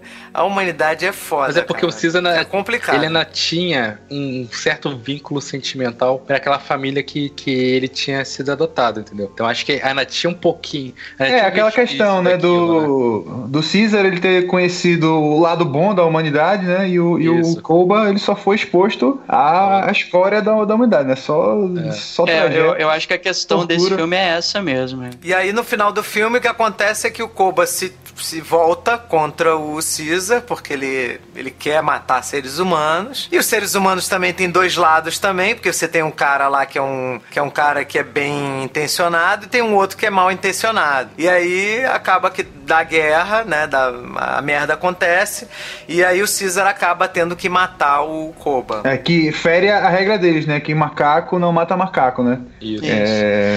Pô, e, e é, é legal assim que embora você veja o Koba como o vilão da história, mas você entende porque ele tá ali, né? Você entende a, a motivação dele, e como a gente brincou aqui, é até faz sentido mesmo. Eu estaria do lado dele. E sem falar. É, eu, eu, é porque o ser humano. Eu acho que você Desculpa. entende pela história do Koba, você entende o posicionamento dele, assim como você entende o posicionamento do Caesar pela história dele, né? Igual você falou, uhum. assim. Assim, é, o que eu acho interessante é a complexidade que esse segundo filme introduz, né? E, e até uma coisa que o, o Caesar percebe porque quando o Koba atira nele e depois finge que foi um ser humano que atirou para atiçar os macacos contra os seres humanos e que ele é, o Caesar é salvo por um grupo de seres humanos e vai ser tratado lá na casa em que ele, em que ele cresceu, o, e o filho dele consegue reencontrá-lo e o filho dele percebe assim que ele tá com um olhar distante, tá com um olhar triste e pergunta: "Nossa, pai, o que que aconteceu?" E aí o Caesar responde pro filho dele: "Ah, eu pensei que nós fôssemos melhores que os seres humanos, mas eu vi que nós somos mais iguais do que eu gostaria. Ou seja, também existe essa coisa do bem e do mal dentro dos macacos. A partir do momento que os macacos adquirem racionalidade, desejos, vontades próprias e tudo mais, eles uh, têm essa. Eles começam a ter essas questões, divisões internas e tudo mais. E, e exatamente, eles acabam ficando iguais os seres humanos, né? O bem e o mal tá ali. É natural, né? Com a consciência surge o conflito, né? As pessoas começam a defender pontos de vista diferentes e eventualmente é, essas ideias vão colidir, né? Mas aí é como as pessoas vão encarar essas, essas diferenças aqui. Sim, sim. Só falar uma coisa rapidinho. Nesse segundo filme a gente tem uma das cenas mais fodas de todos os tempos, que é o Koba montado a cavalo com uma metralhadora em cada mão, correndo, avançando em direção ao tanque, velho. É uma das cenas mais fodas. Eu, eu, eu, eu acho que eu vibrei no cinema. Eu, eu pulei da cadeira. Ah! é muito bom. Morram seres humanos desgraçados! Cara, é muito bonito aquela cena, é, é, é, é, o Rambo, é uma coisa assim, aquele herói de ação dos anos 80, aquele cara que vai com toda a garra e enfrenta o perigo. É, é uma coisa emocionante. O Kobe é um personagem muito forte, cara. Ele é muito bom. Eu só queria comentar uma coisa. Assim como o primeiro filme, ele é um filme de origem e tal, assim, é, às vezes ele fica meio arrastado, meio chato por ele esse filme de origem e tudo mais mais. O, o segundo filme, para mim, ele tem um grande problema, que é exatamente o, o personagem que seria o contraponto, né, do, do, daquele personagem bonzinho que ajuda o César, né, o, o ser humano que ajuda o César, que é o personagem do Gary Oldman. Porque assim, não é, não é que ele é mal, né, é que ele, assim, é, acho que ele não tem todas as informações que ele precisa para tomar decisões, né, e, e, e, e assim, existe um momento dele ali no final que para mim é uma falha de roteiro, que talvez tenha sido o fato dele não ter tido tanto tempo de tela para você poder desenvolver muito bem o personagem dele. Mas aquele sacrifício ali final que ele faz, dizendo que vai salvar, matar os macacos para poder salvar a humanidade, para mim aquilo ali não faz o menor sentido. Nada no desenvolvimento do personagem dele indicava que ele ia ter esse momento e tudo mais, assim, pra mim é um dos pontos fracos do filme. Acho que faltou um pouquinho mais de desenvolvimento do personagem do Gary Oldman pra gente entender aquela atitude dele no final, de sair explodindo tudo, ah, vão matar os macacos para salvar a humanidade, um alto sacrifício, né, que ele tá perto dos explosivos, uhum. né, e no final das contas ele não consegue nem derrubar a torre também, que falou que derrubar a torre em cima dos macacos não consegue derrubar a torre. É, eu concordo com você, eu acho que a cena, eu até acho a cena bem executada, mas realmente ela, ela não, não houve uma construção do personagem para chegar nessa cena. Era só isso que eu queria comentar mesmo, que foi uma coisa que me incomodou, apesar de eu achar o segundo filme muito bom, foi uma coisa que me incomodou. I did not start this war, but I will finish it. Então agora a partir de agora, nós vamos falar de Planeta dos Macacos A Guerra, que é esse terceiro filme. Para que vocês não recebam spoiler na cara, não, não escutem a partir desse ponto. E aí, Rogerinho, o que, que você achou do, do Planeta dos Macacos A Guerra? É, eu, eu achei o, esse terceiro filme excelente. Ele, ele fecha a, a trilogia toda no, no, ponto alto. Ele. É, é, um filme. Acho que é o melhor filme que eu vi esse ano. Eu adorei eu esse concordo, filme. Eu concordo, Rogério. Eu também e, é muito bom. E a, a, tudo nele a gente vê é, a perfeição, assim, o, o, o CGI dos, dos, personagens, né? O desenvolvimento da, da sociedade lá dos times, eles chegam num ponto tão, tão avançado que eles já começam a fazer bullying com os outros, né? Tem um macaco albino e eles chamam o cara de inverno, né? Então tem toda. Porque o bullying, o bullying é o supra-sumo da evolução humana, né? Quando você alcança o máximo da humanidade é que você começa aquela sacanagem com o cara, começa a tirar onda. e eles chegam nesse ponto nesse filme. Então, pra mim, isso é excelente. Eles, eles, cara, eles se superaram nesse terceiro filme e a gente costuma falar muito que o CGI destrói o cinema, porque aí os realizadores dos filmes eles só investem em CGI, esquecem dos personagens, esquecem da história. Mas cara, esse filme ele usa o CGI para contar a história, ele usa o CGI para criar desenvolvimento desse personagem. O CGI nesse filme é o que todo mundo deveria fazer com CGI no cinema, que é usar ele como uma ferramenta narrativa, entendeu? O CGI é é sensacional nesse filme. É algo assim, é primoroso. É, realmente, eu achei também um, eu fiquei muito impactado. Eu não esperava que o filme ia ser tão bom. Todo mundo tava elogiando muito, mas eu achei o filme sensacional. Eu, eu amei esse filme, cara. Sim. Achei o filme é. muito bom mesmo. É impressionante mesmo, assim. Você esquece que. Você esquece que aquilo ali é computador. Você esquece que aquilo ali foi que é uma animação é, em computação gráfica. Né? Assim, é, é, um, é um sentido de presença em tela ali muito grande. E é aquele negócio que a gente falou do, dos, dos outros filmes dessa, dessa, desse prequel, que é os CGI muito bem feito por artistas muito talentosos e uma performance excelente também dos atores que estão por trás da, da captura de performance, da captura de movimentos ali, né? O é. Andy Serkis, o, as outras pessoas que fazem a captura de movimentos para os outros, é, os outros macacos do filme são, cara, excelentes, excelentes. É, a combinação da excelência de, desses dois métodos, né? Da, da, atuação e da, da computação, né? Um, é, é, esse filme realmente ele é impressionante. É, uma coisa que, que ele ele tem esse filme ele é um filme de guerra né? Então ele o que acontece nesse filme é que você tem uma organização militar né de seres humanos investindo contra os macacos e aprisionando todos eles. Então é um filme meio que de prisão é um filme de guerra é, é, é um filme também de, de fuga de prisão é um filme cara eu filme é espetacular. E ele não depende somente da ação e de efeitos especiais e de explosões para ele se sustentar.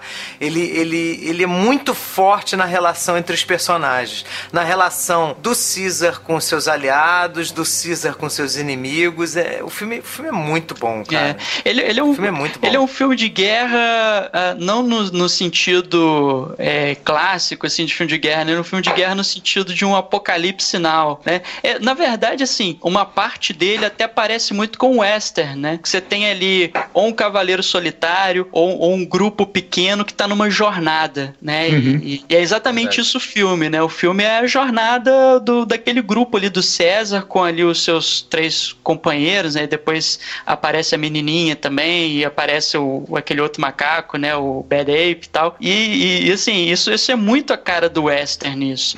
Mas é claro que, obviamente, assim, a cena inicial é é um, é um filme de guerra do Vietnã, né? Os seres humanos que aparecem assim, aquele, a câmera, né? Primeiro aparece o capacete dos soldados, né? Com aquelas coisas escritas, que é bem filme da guerra do Vietnã, aquilo e tudo mais assim, né? Os, os macacos que estão apoiando os humanos aparecendo com as inscrições nas costas e tudo mais. É, é sensacional, cara. Esse, o, e o filme transita por esses gêneros muito bem, né? Não, não é uma coisa estranha, artificial. Ele transita pelos gêneros, assim, de uma maneira muito fluida. Uma coisa que eu achei interessante é que, diferente dos outros, que você vê a separação bem clara dos macacos com e dos humanos, aqui você, o diretor, ele coloca os macacos com uma humana e tendo relações ao longo do filme, ele vai construindo a relação com uma humana e do, do outro lado também os humanos que também têm os macacos que se rebelaram contra o Cisa e foram trabalhar para os humanos, achando que assim, da, dessa forma, eles garantiriam a sobrevivência deles. Então assim, você percebe que diferente dos outros filmes, esse aqui você tem essas relações e mostra a diferença de como que os macacos tratam a menina e de como que os seres humanos tratam os macacos que estão do lado deles. Sim, sim, é, é bastante. É, o macaco é muito mais humano, uhum. né? É, inclusive tem um momento que, que é, também é que define bem o caráter do, do César, né? Que ele tá. Ele sofre o trauma lá, né? pra quem não viu o filme, tem spoiler nessa, nesse negócio. É, a família do César é morta, né? E ele, naquele negócio de ter a vingança, ele vai se aproximando do, do pensamento do Koba, né, de realmente ter que destruir os humanos. E quando ele vê essa menina da primeira vez, ele até pensa em abandonar ela, né? E é, são os amigos dele que convencem que não, que o certo é, é fazer a companhia a ela e tal. E, e essa, esse desenvolvimento do César a gente vê durante todo o filme, né? O, o confronto do que ele teve com Koba no passado e toda a repercussão que isso tem na personalidade dele até o momento do filme.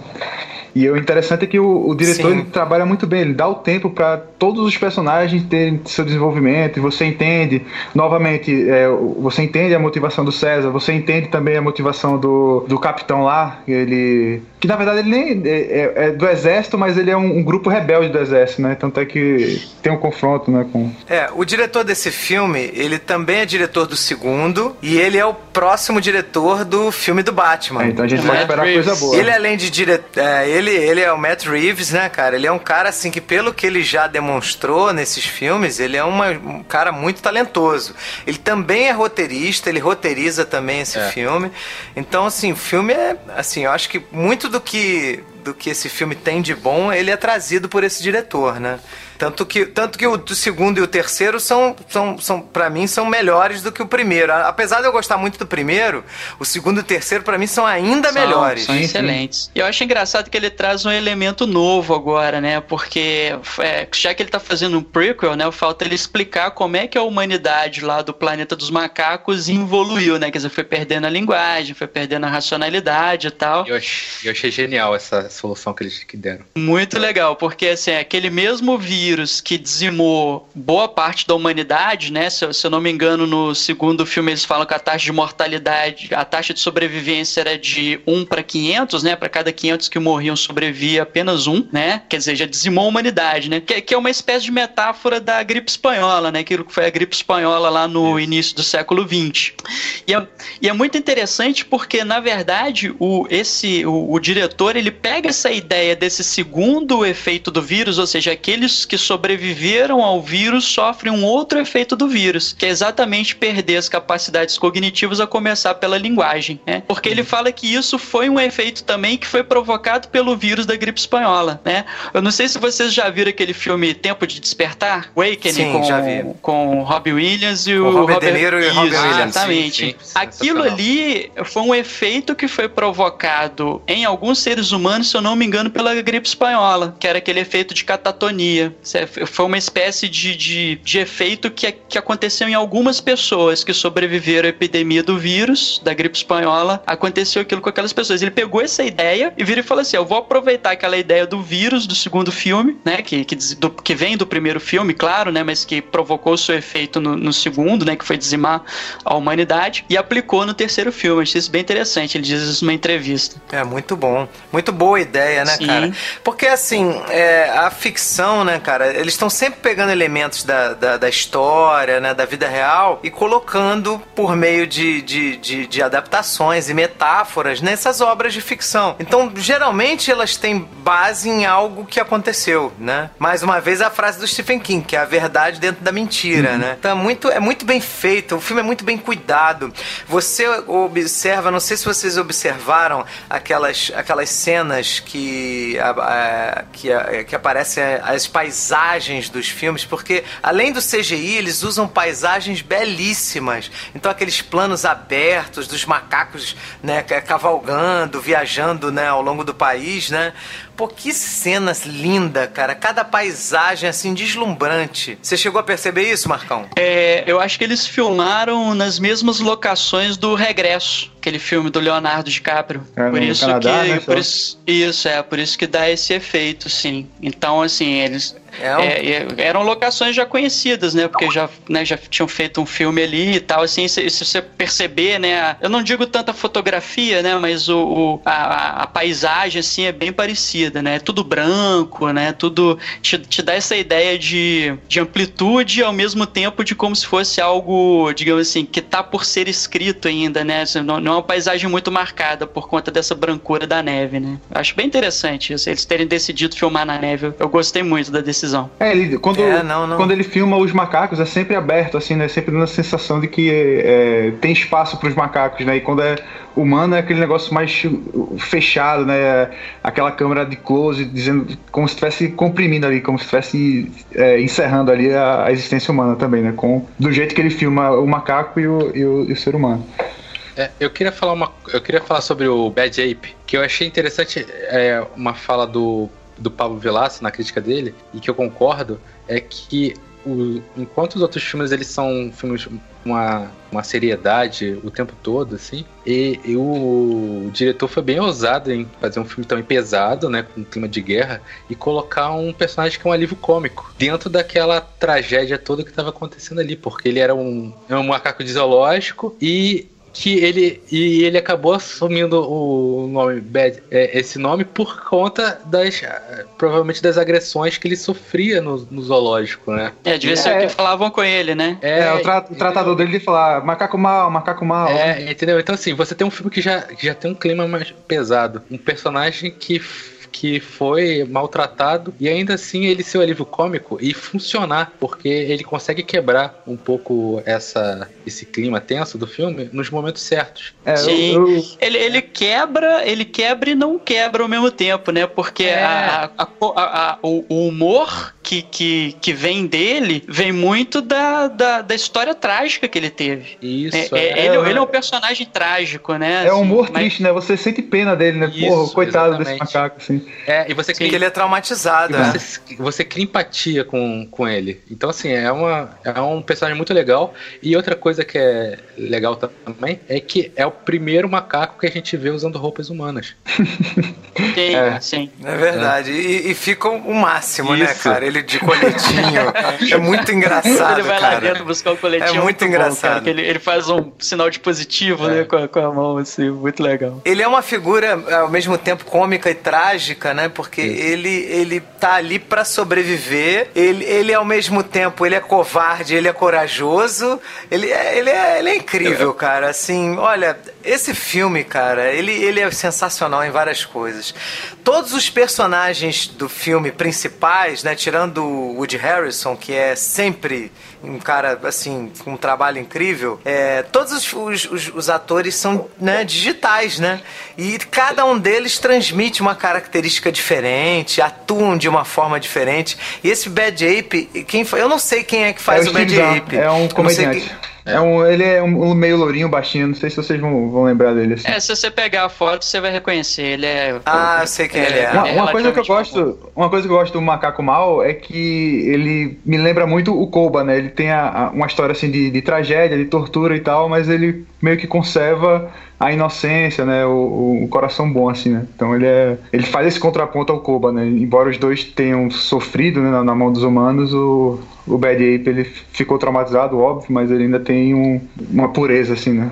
Então é. Sim, sim. É, nada que tá nesse filme. Nada que tá nesse filme é, é, por acaso, né? Tudo, tudo tem uma razão de ser, então. Não, não, é, com certeza. É, inclusive, inclusive as razões, né, do, do Woody Harrison, né? Que o Woody Harrison faz o, o vilão do filme, né? Que ele é o coronel que comanda um grupo de, de soldados, e esse grupo de soldados, ele toma uma decisão, né? Quando eles percebem que o vírus tem essa segunda, esse segundo efeito sobre os seres humanos, que aí eles começam a matar os seres humanos que desenvolvem esse, né, começa a desenvolver essa perda das habilidades cognitivas. Então, quando eles percebem que o cara perdeu a capacidade de falar, eles dão um tiro no cara e deixam ele para morrer, né? E, inclusive, assim, uma das, das questões do Woody Harrison é que ele teve que fazer isso com o próprio filho, né? Então, ele uhum. também tem uma história trágica, né, o Woody Harrison. Uhum. E a ideia dele é exterminar os macacos exatamente para acabar com essa coisa, né, do, do vírus, né? De ele, ele uhum. associa essa coisa do, do vírus ter se espalhado aos macacos, né? Então por isso que ele tem essa sede de, de extermínio e tal.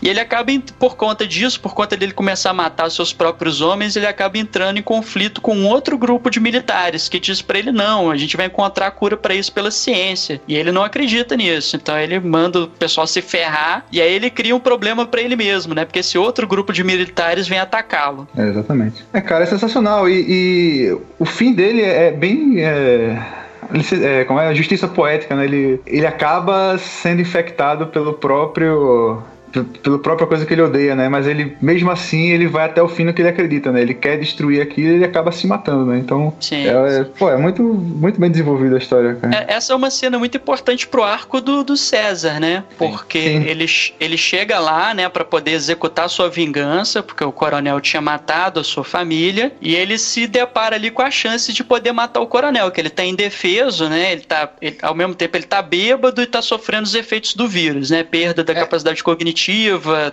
capacidade ele, de falar e tal. Ele tinha. O Cisa tinha assumido que ele, naquele momento, que ele, ele não era diferente do Koba, né? Na questão de não conseguir perdoar. Sim, uhum. sim, é. sim. É porque os amigos dele ficam o tempo todo, cara, não, vamos com a gente, vamos, vamos nos salvar. Essa coisa de vingança é coisa do Koba e tudo mais, assim. E, e, e aí ele assume, não, eu sou igual ao Koba, né? Eu preciso da minha vingança. E ele vai atrás do coronel e fala assim, não, vou, vou matar esse cara que matou minha família. E é bem interessante, né? É muito interessante essa parte do Koba, que ele, ele, ele continua nesse filme, apesar de morto, mas ele continua nos pesadelos, nas, né, na, na, nos delírios do, do, do, César, né? Ele enxerga o Koba falando com ele, ó, oh, tá vendo? Você é igual a mim, tá vendo? Você tá fazendo a mesma coisa que eu. Muito interessante isso, porque a atuação dos macacos nesse filme, ela muitas vezes se dá sem que haja diálogo. Eles não precisam de diálogo para atuar, só com o olhar do CGI, cara. Isso é sensacional.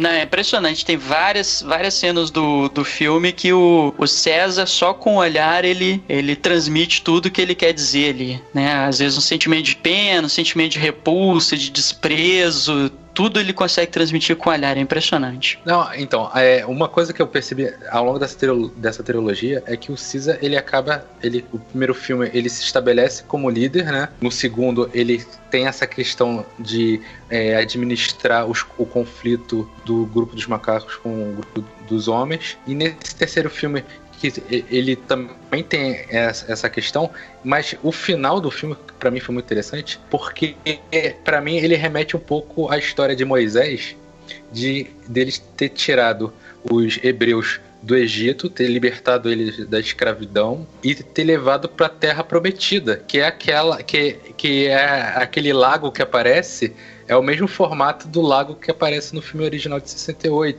Sim, e, sim. E não só isso, porque quando, durante o, o, aquela luta final, o, teve um humano que atira uma, uma flecha nele e ele acaba morrendo. Então, assim como Moisés não entrou na Terra Prometida, o Caesar também não entrou na, na Terra junto é, com, na... com, os outros macacos. É, é na met... muito, muito interessante. A metáfora da jornada do Caesar é essa mesmo, até para estabelecer né, aquela coisa da religiosidade do, dos macacos do, do filme de 68, né? Essa, ele, ele, ele se tornar, digamos assim, uma figura mítica, né, para eles e tal, né? Exatamente. Como se fosse o. Né, enfim. A única diferença diferença é que ele não demorou 40 anos pra fazer isso, né? é. que estavam sacaneando Moisés outro dia dizendo que ele é o pior Google Maps da história da humanidade.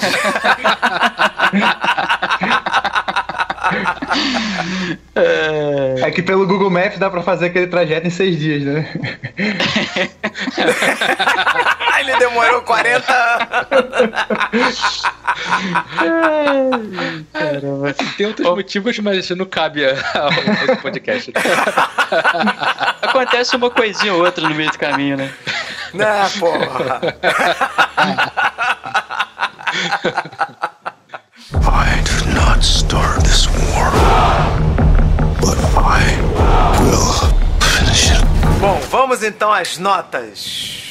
Doutor Marcos, que, que, qual a sua nota? Que nota você dá para Planeta dos Macacos, a Guerra? Cara, é um filme grandioso. É um filme uh, que, apesar de ser muito pretencioso, é um filme que entrega o que ele, o que ele promete. As atuações são incríveis. Uh, o CGI, para mim, atingiu quase que um ponto assim de perfeição, assim que uh, tem uma tem uma expressão que eles utilizam com relação ao CGI que chama Yukon Valley. Que é, que que é o Yukon Valley? É que por mais que você é, por mais que você coloque algo na tela que seja feita por computação gráfica, por mais que ela se aproxime do objeto da realidade, ainda resta alguma coisa que você identifique que aquilo ali não é humano, ou não é natural, ou não, não, não tá de verdade ali. E eles tentam atingir esse Yukon Valley, que seria o ponto em que a, o CGI ele se integrou perfeitamente ali a, a, a, a, tela, os outros, as outras, a composição que tá ali e o seu olhar ele não, uh, ele não se distrai por, por alguma coisa que ele identifica como não natural. Então eu acho que talvez eles tenham atingido esse ponto.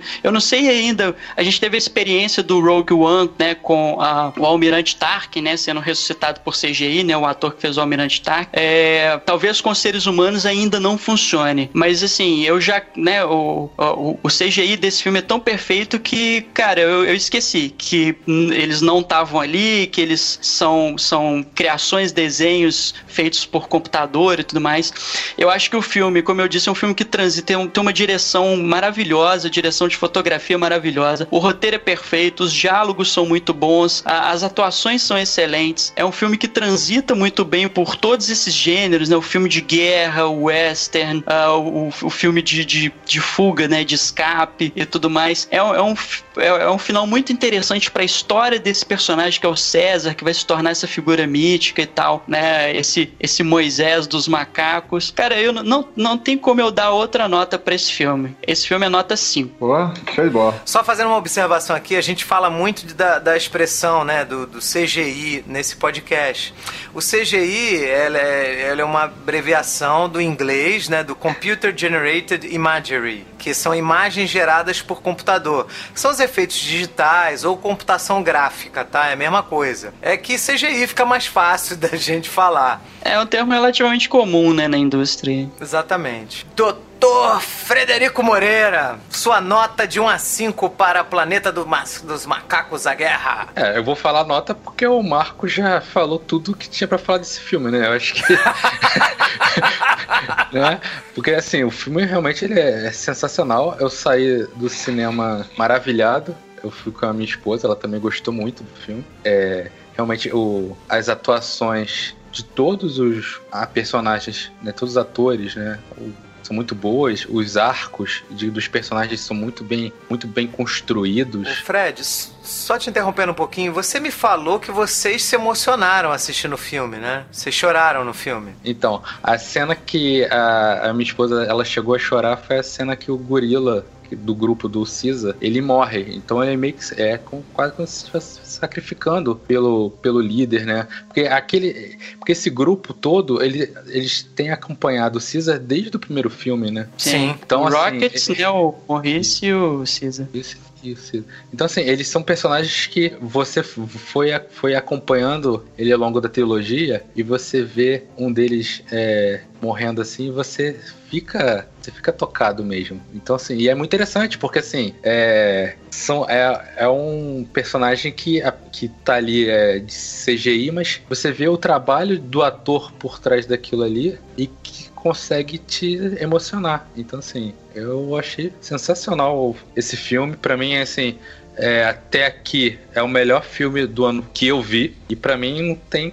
outra nota senão nota 5. Doutor Rogério. Eu gostei muito desse filme, para mim também ele foi um dos destaques desse ano. Ele realmente é um filme excelente. Ele consegue é, homenagear né, o, o, filme original sem, sem tirar sua atenção. Né? Ele tem tem todos os elementos, né? Tem a bonequinha também, a boneca que aparece lá no. no que é um elemento principal na, no, no filme de 68 ela também tem uma importância nesse filme. É, tem uma cena também do César que ele vê o pessoal, é, é os macacos pendurados numa cruz, assim, ele cai de joelhos no chão também, remetendo a, a cena lá do, do Charlton Heston. Então. Espantalhos, né? É, é, e, é, Cara, o filme ele, ele, é muito bem amarrado, toda a história, ele conclui muito bem toda aquela história que começou em 2011. É, o fato de você ter acompanhado o crescimento de, do César, desde ele ser um macaco bebê, né, até ele chegar aqui, pô, é, é excelente. O filme ele é realmente um dos melhores desse ano. É, e entra pra história como uma, uma trilogia toda, né? A trilogia.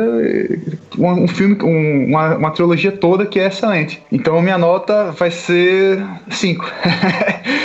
Esse filme é excelente. Tá certo, Rogerinho. Cara, é, cara, eu também, eu não tenho como dar uma. Eu, eu sou um cara passional, cara. Ou eu amo ou eu odeio alguma coisa. Então, cara, eu amei esse filme. Pra mim é nota 5, não tenho o que questionar. O que eu acho mais incrível é, é, é a gente. É, ficar tocado com os personagens feitos em computador. Isso é uma coisa assim que é assim, esse filme ele, ele tem várias coisas que, né, que, que outros filmes não, não que, que tem atores reais, que tem um, né, o mesmo é, é, a preço de produção e não consegue, às vezes, estabelecer um vínculo nosso com os personagens principais. Tem filme que o personagem morre, a gente não tá nem aí, que se dane. E esse não. Todo personagem desse filme, ainda mais que não é só um, né? Todo aquele grupo de macacos que ajuda o César, todos os macacos do grupo do César, você se incomoda com eles, você se importa, você fica feliz quando eles conseguem escapar. Então, eu, eu acho que, que é, que é para isso que serve o cinema, né? Para tocar a gente. Filme com efeito especial que não diz nada, para mim é um filme irrelevante. É um filme que você vê, se diverte, dali a 10 minutos você esquece. Planeta dos Macacos vocês não vão esquecer. E eu recomendo que vocês assistam a trilogia quando vocês conseguirem. É, toda assim, não exatamente um logo depois do outro, porque, porra, são seis horas de filme, mas assim, é, é em espaços breves, porque para você ver o, a forma como essa trilogia foi planejada, cada parte desse filme, né, de, dessa trilogia, ela funciona como uma história só, mas elas juntas elas compõem uma mesma história. É muito isso, isso é muito difícil de fazer. Não, não é uma coisa fácil você fazer uma, uma história completa em três partes, sendo que cada uma delas você tem um senso de conclusão. Não é uma coisa tão fácil de fazer isso não. E a sua nota? Então a nota é 5. Excelente. acho que é o nosso primeiro filme nota 5, hein? É. é, eu acho que todo mundo unânime, né? Nota 5, é. né? Verdade. Eu, eu dou nota 5 pra vários aí, né? Eu só queria dizer uma coisa, que o, é, eu e o Fred, a gente quebrou o pau lá no, no grupo do WhatsApp. É mesmo. É. Mas assim, é porque eu, eu né, nessa é engraçado, né? Eu não sou tão ligado a trilo, né, ao planeta dos macacos, né? Como o Fred é ligado. O Fred tem toda uma história em relação ao planeta dos macacos. E uma coisa que ele pode dizer foi que eu assisti os filmes errado, né? Porque eu, pra, pra fazer o podcast agora, eu assisti primeiro o filme que tá no cinema, que é o Planeta dos Macacos A Guerra. Aí depois eu fui assistir o Confronto, que eu ainda não tinha assistido. E depois eu fui rever o Planeta dos Macacos Origem. Ou seja, eu fui fazendo um moonwalk de Planeta dos Macacos aí. Pô. Não, é, mas, mas, cara, é... você vê que você, você assistiu de trás para frente e, e, porra, teve uma experiência tão boa quanto. Sim, né? sim. Pra você ver que como cada filme é, é independente, entendeu? Não, e quando você Não, falou eu, isso pra eu mim, assisti... eu achei muito interessante eu pensar assim em assistir uma trilogia de trás para frente. Eu achei interessante isso. Não, eu, assim, eu, eu, eu, quando eu fui assistir o 3, assim, porque eu tinha assistido o primeiro na época que ele foi lançado, né? Lá em 2011. E depois o 2 eu acabei não assistindo, porque, como eu disse, eu não sou muito ligado na, na, nessa, na franquia, né? E eu fui assistir o 3 no cinema, assim. E apesar de não ter visto o 2 e, e ele fazer algumas referências ao 2, principalmente a situação do Koba ali, que para mim eu não, não lembrava desse personagem do primeiro, então no segundo, menos ainda que eu lembrava dele. O... Mas mesmo assim foi um filme, cara, que para mim foi, foi fechadinho, assim. Dá para você ir ao cinema e assisti-lo tranquilamente, assim, sem ter assistido os outros. É claro, assim, ele se torna um filme muito melhor depois que você tem todo o contexto de você ter assistido os, os dois primeiros. Mas ele funciona Verdade. muito bem sozinho. Exatamente. Ainda bem que ninguém falou da música do J Quest, cara. Nossa, não, cara. ah, não, pelo amor de Deus. que é isso? que ninguém falou isso. tinha que ser o Marcos, né, que é de Minas, o J Quest é de Minas. Ele tinha que, que defender aí a... Tem algumas coisas que eu faço questão de esquecer que se originaram lá em Minas Gerais, assim. Pô, só tenho que falar que vocês têm que morrer de inveja de mim porque eu tenho César no nome, né? Eu sou um descendente direto do César. Então, só lamento pra vocês. Não, é Rogério César Roma. Rogério é, então, Roma César de Albuquerque. Roma César. É, é, então quando alguém fizer macaquice lá no trabalho, eu vou saber que foi você, né? não, não, foi, não fui eu, mas foi uma homenagem a mim, né? Vida montando emprego no planeta devagar.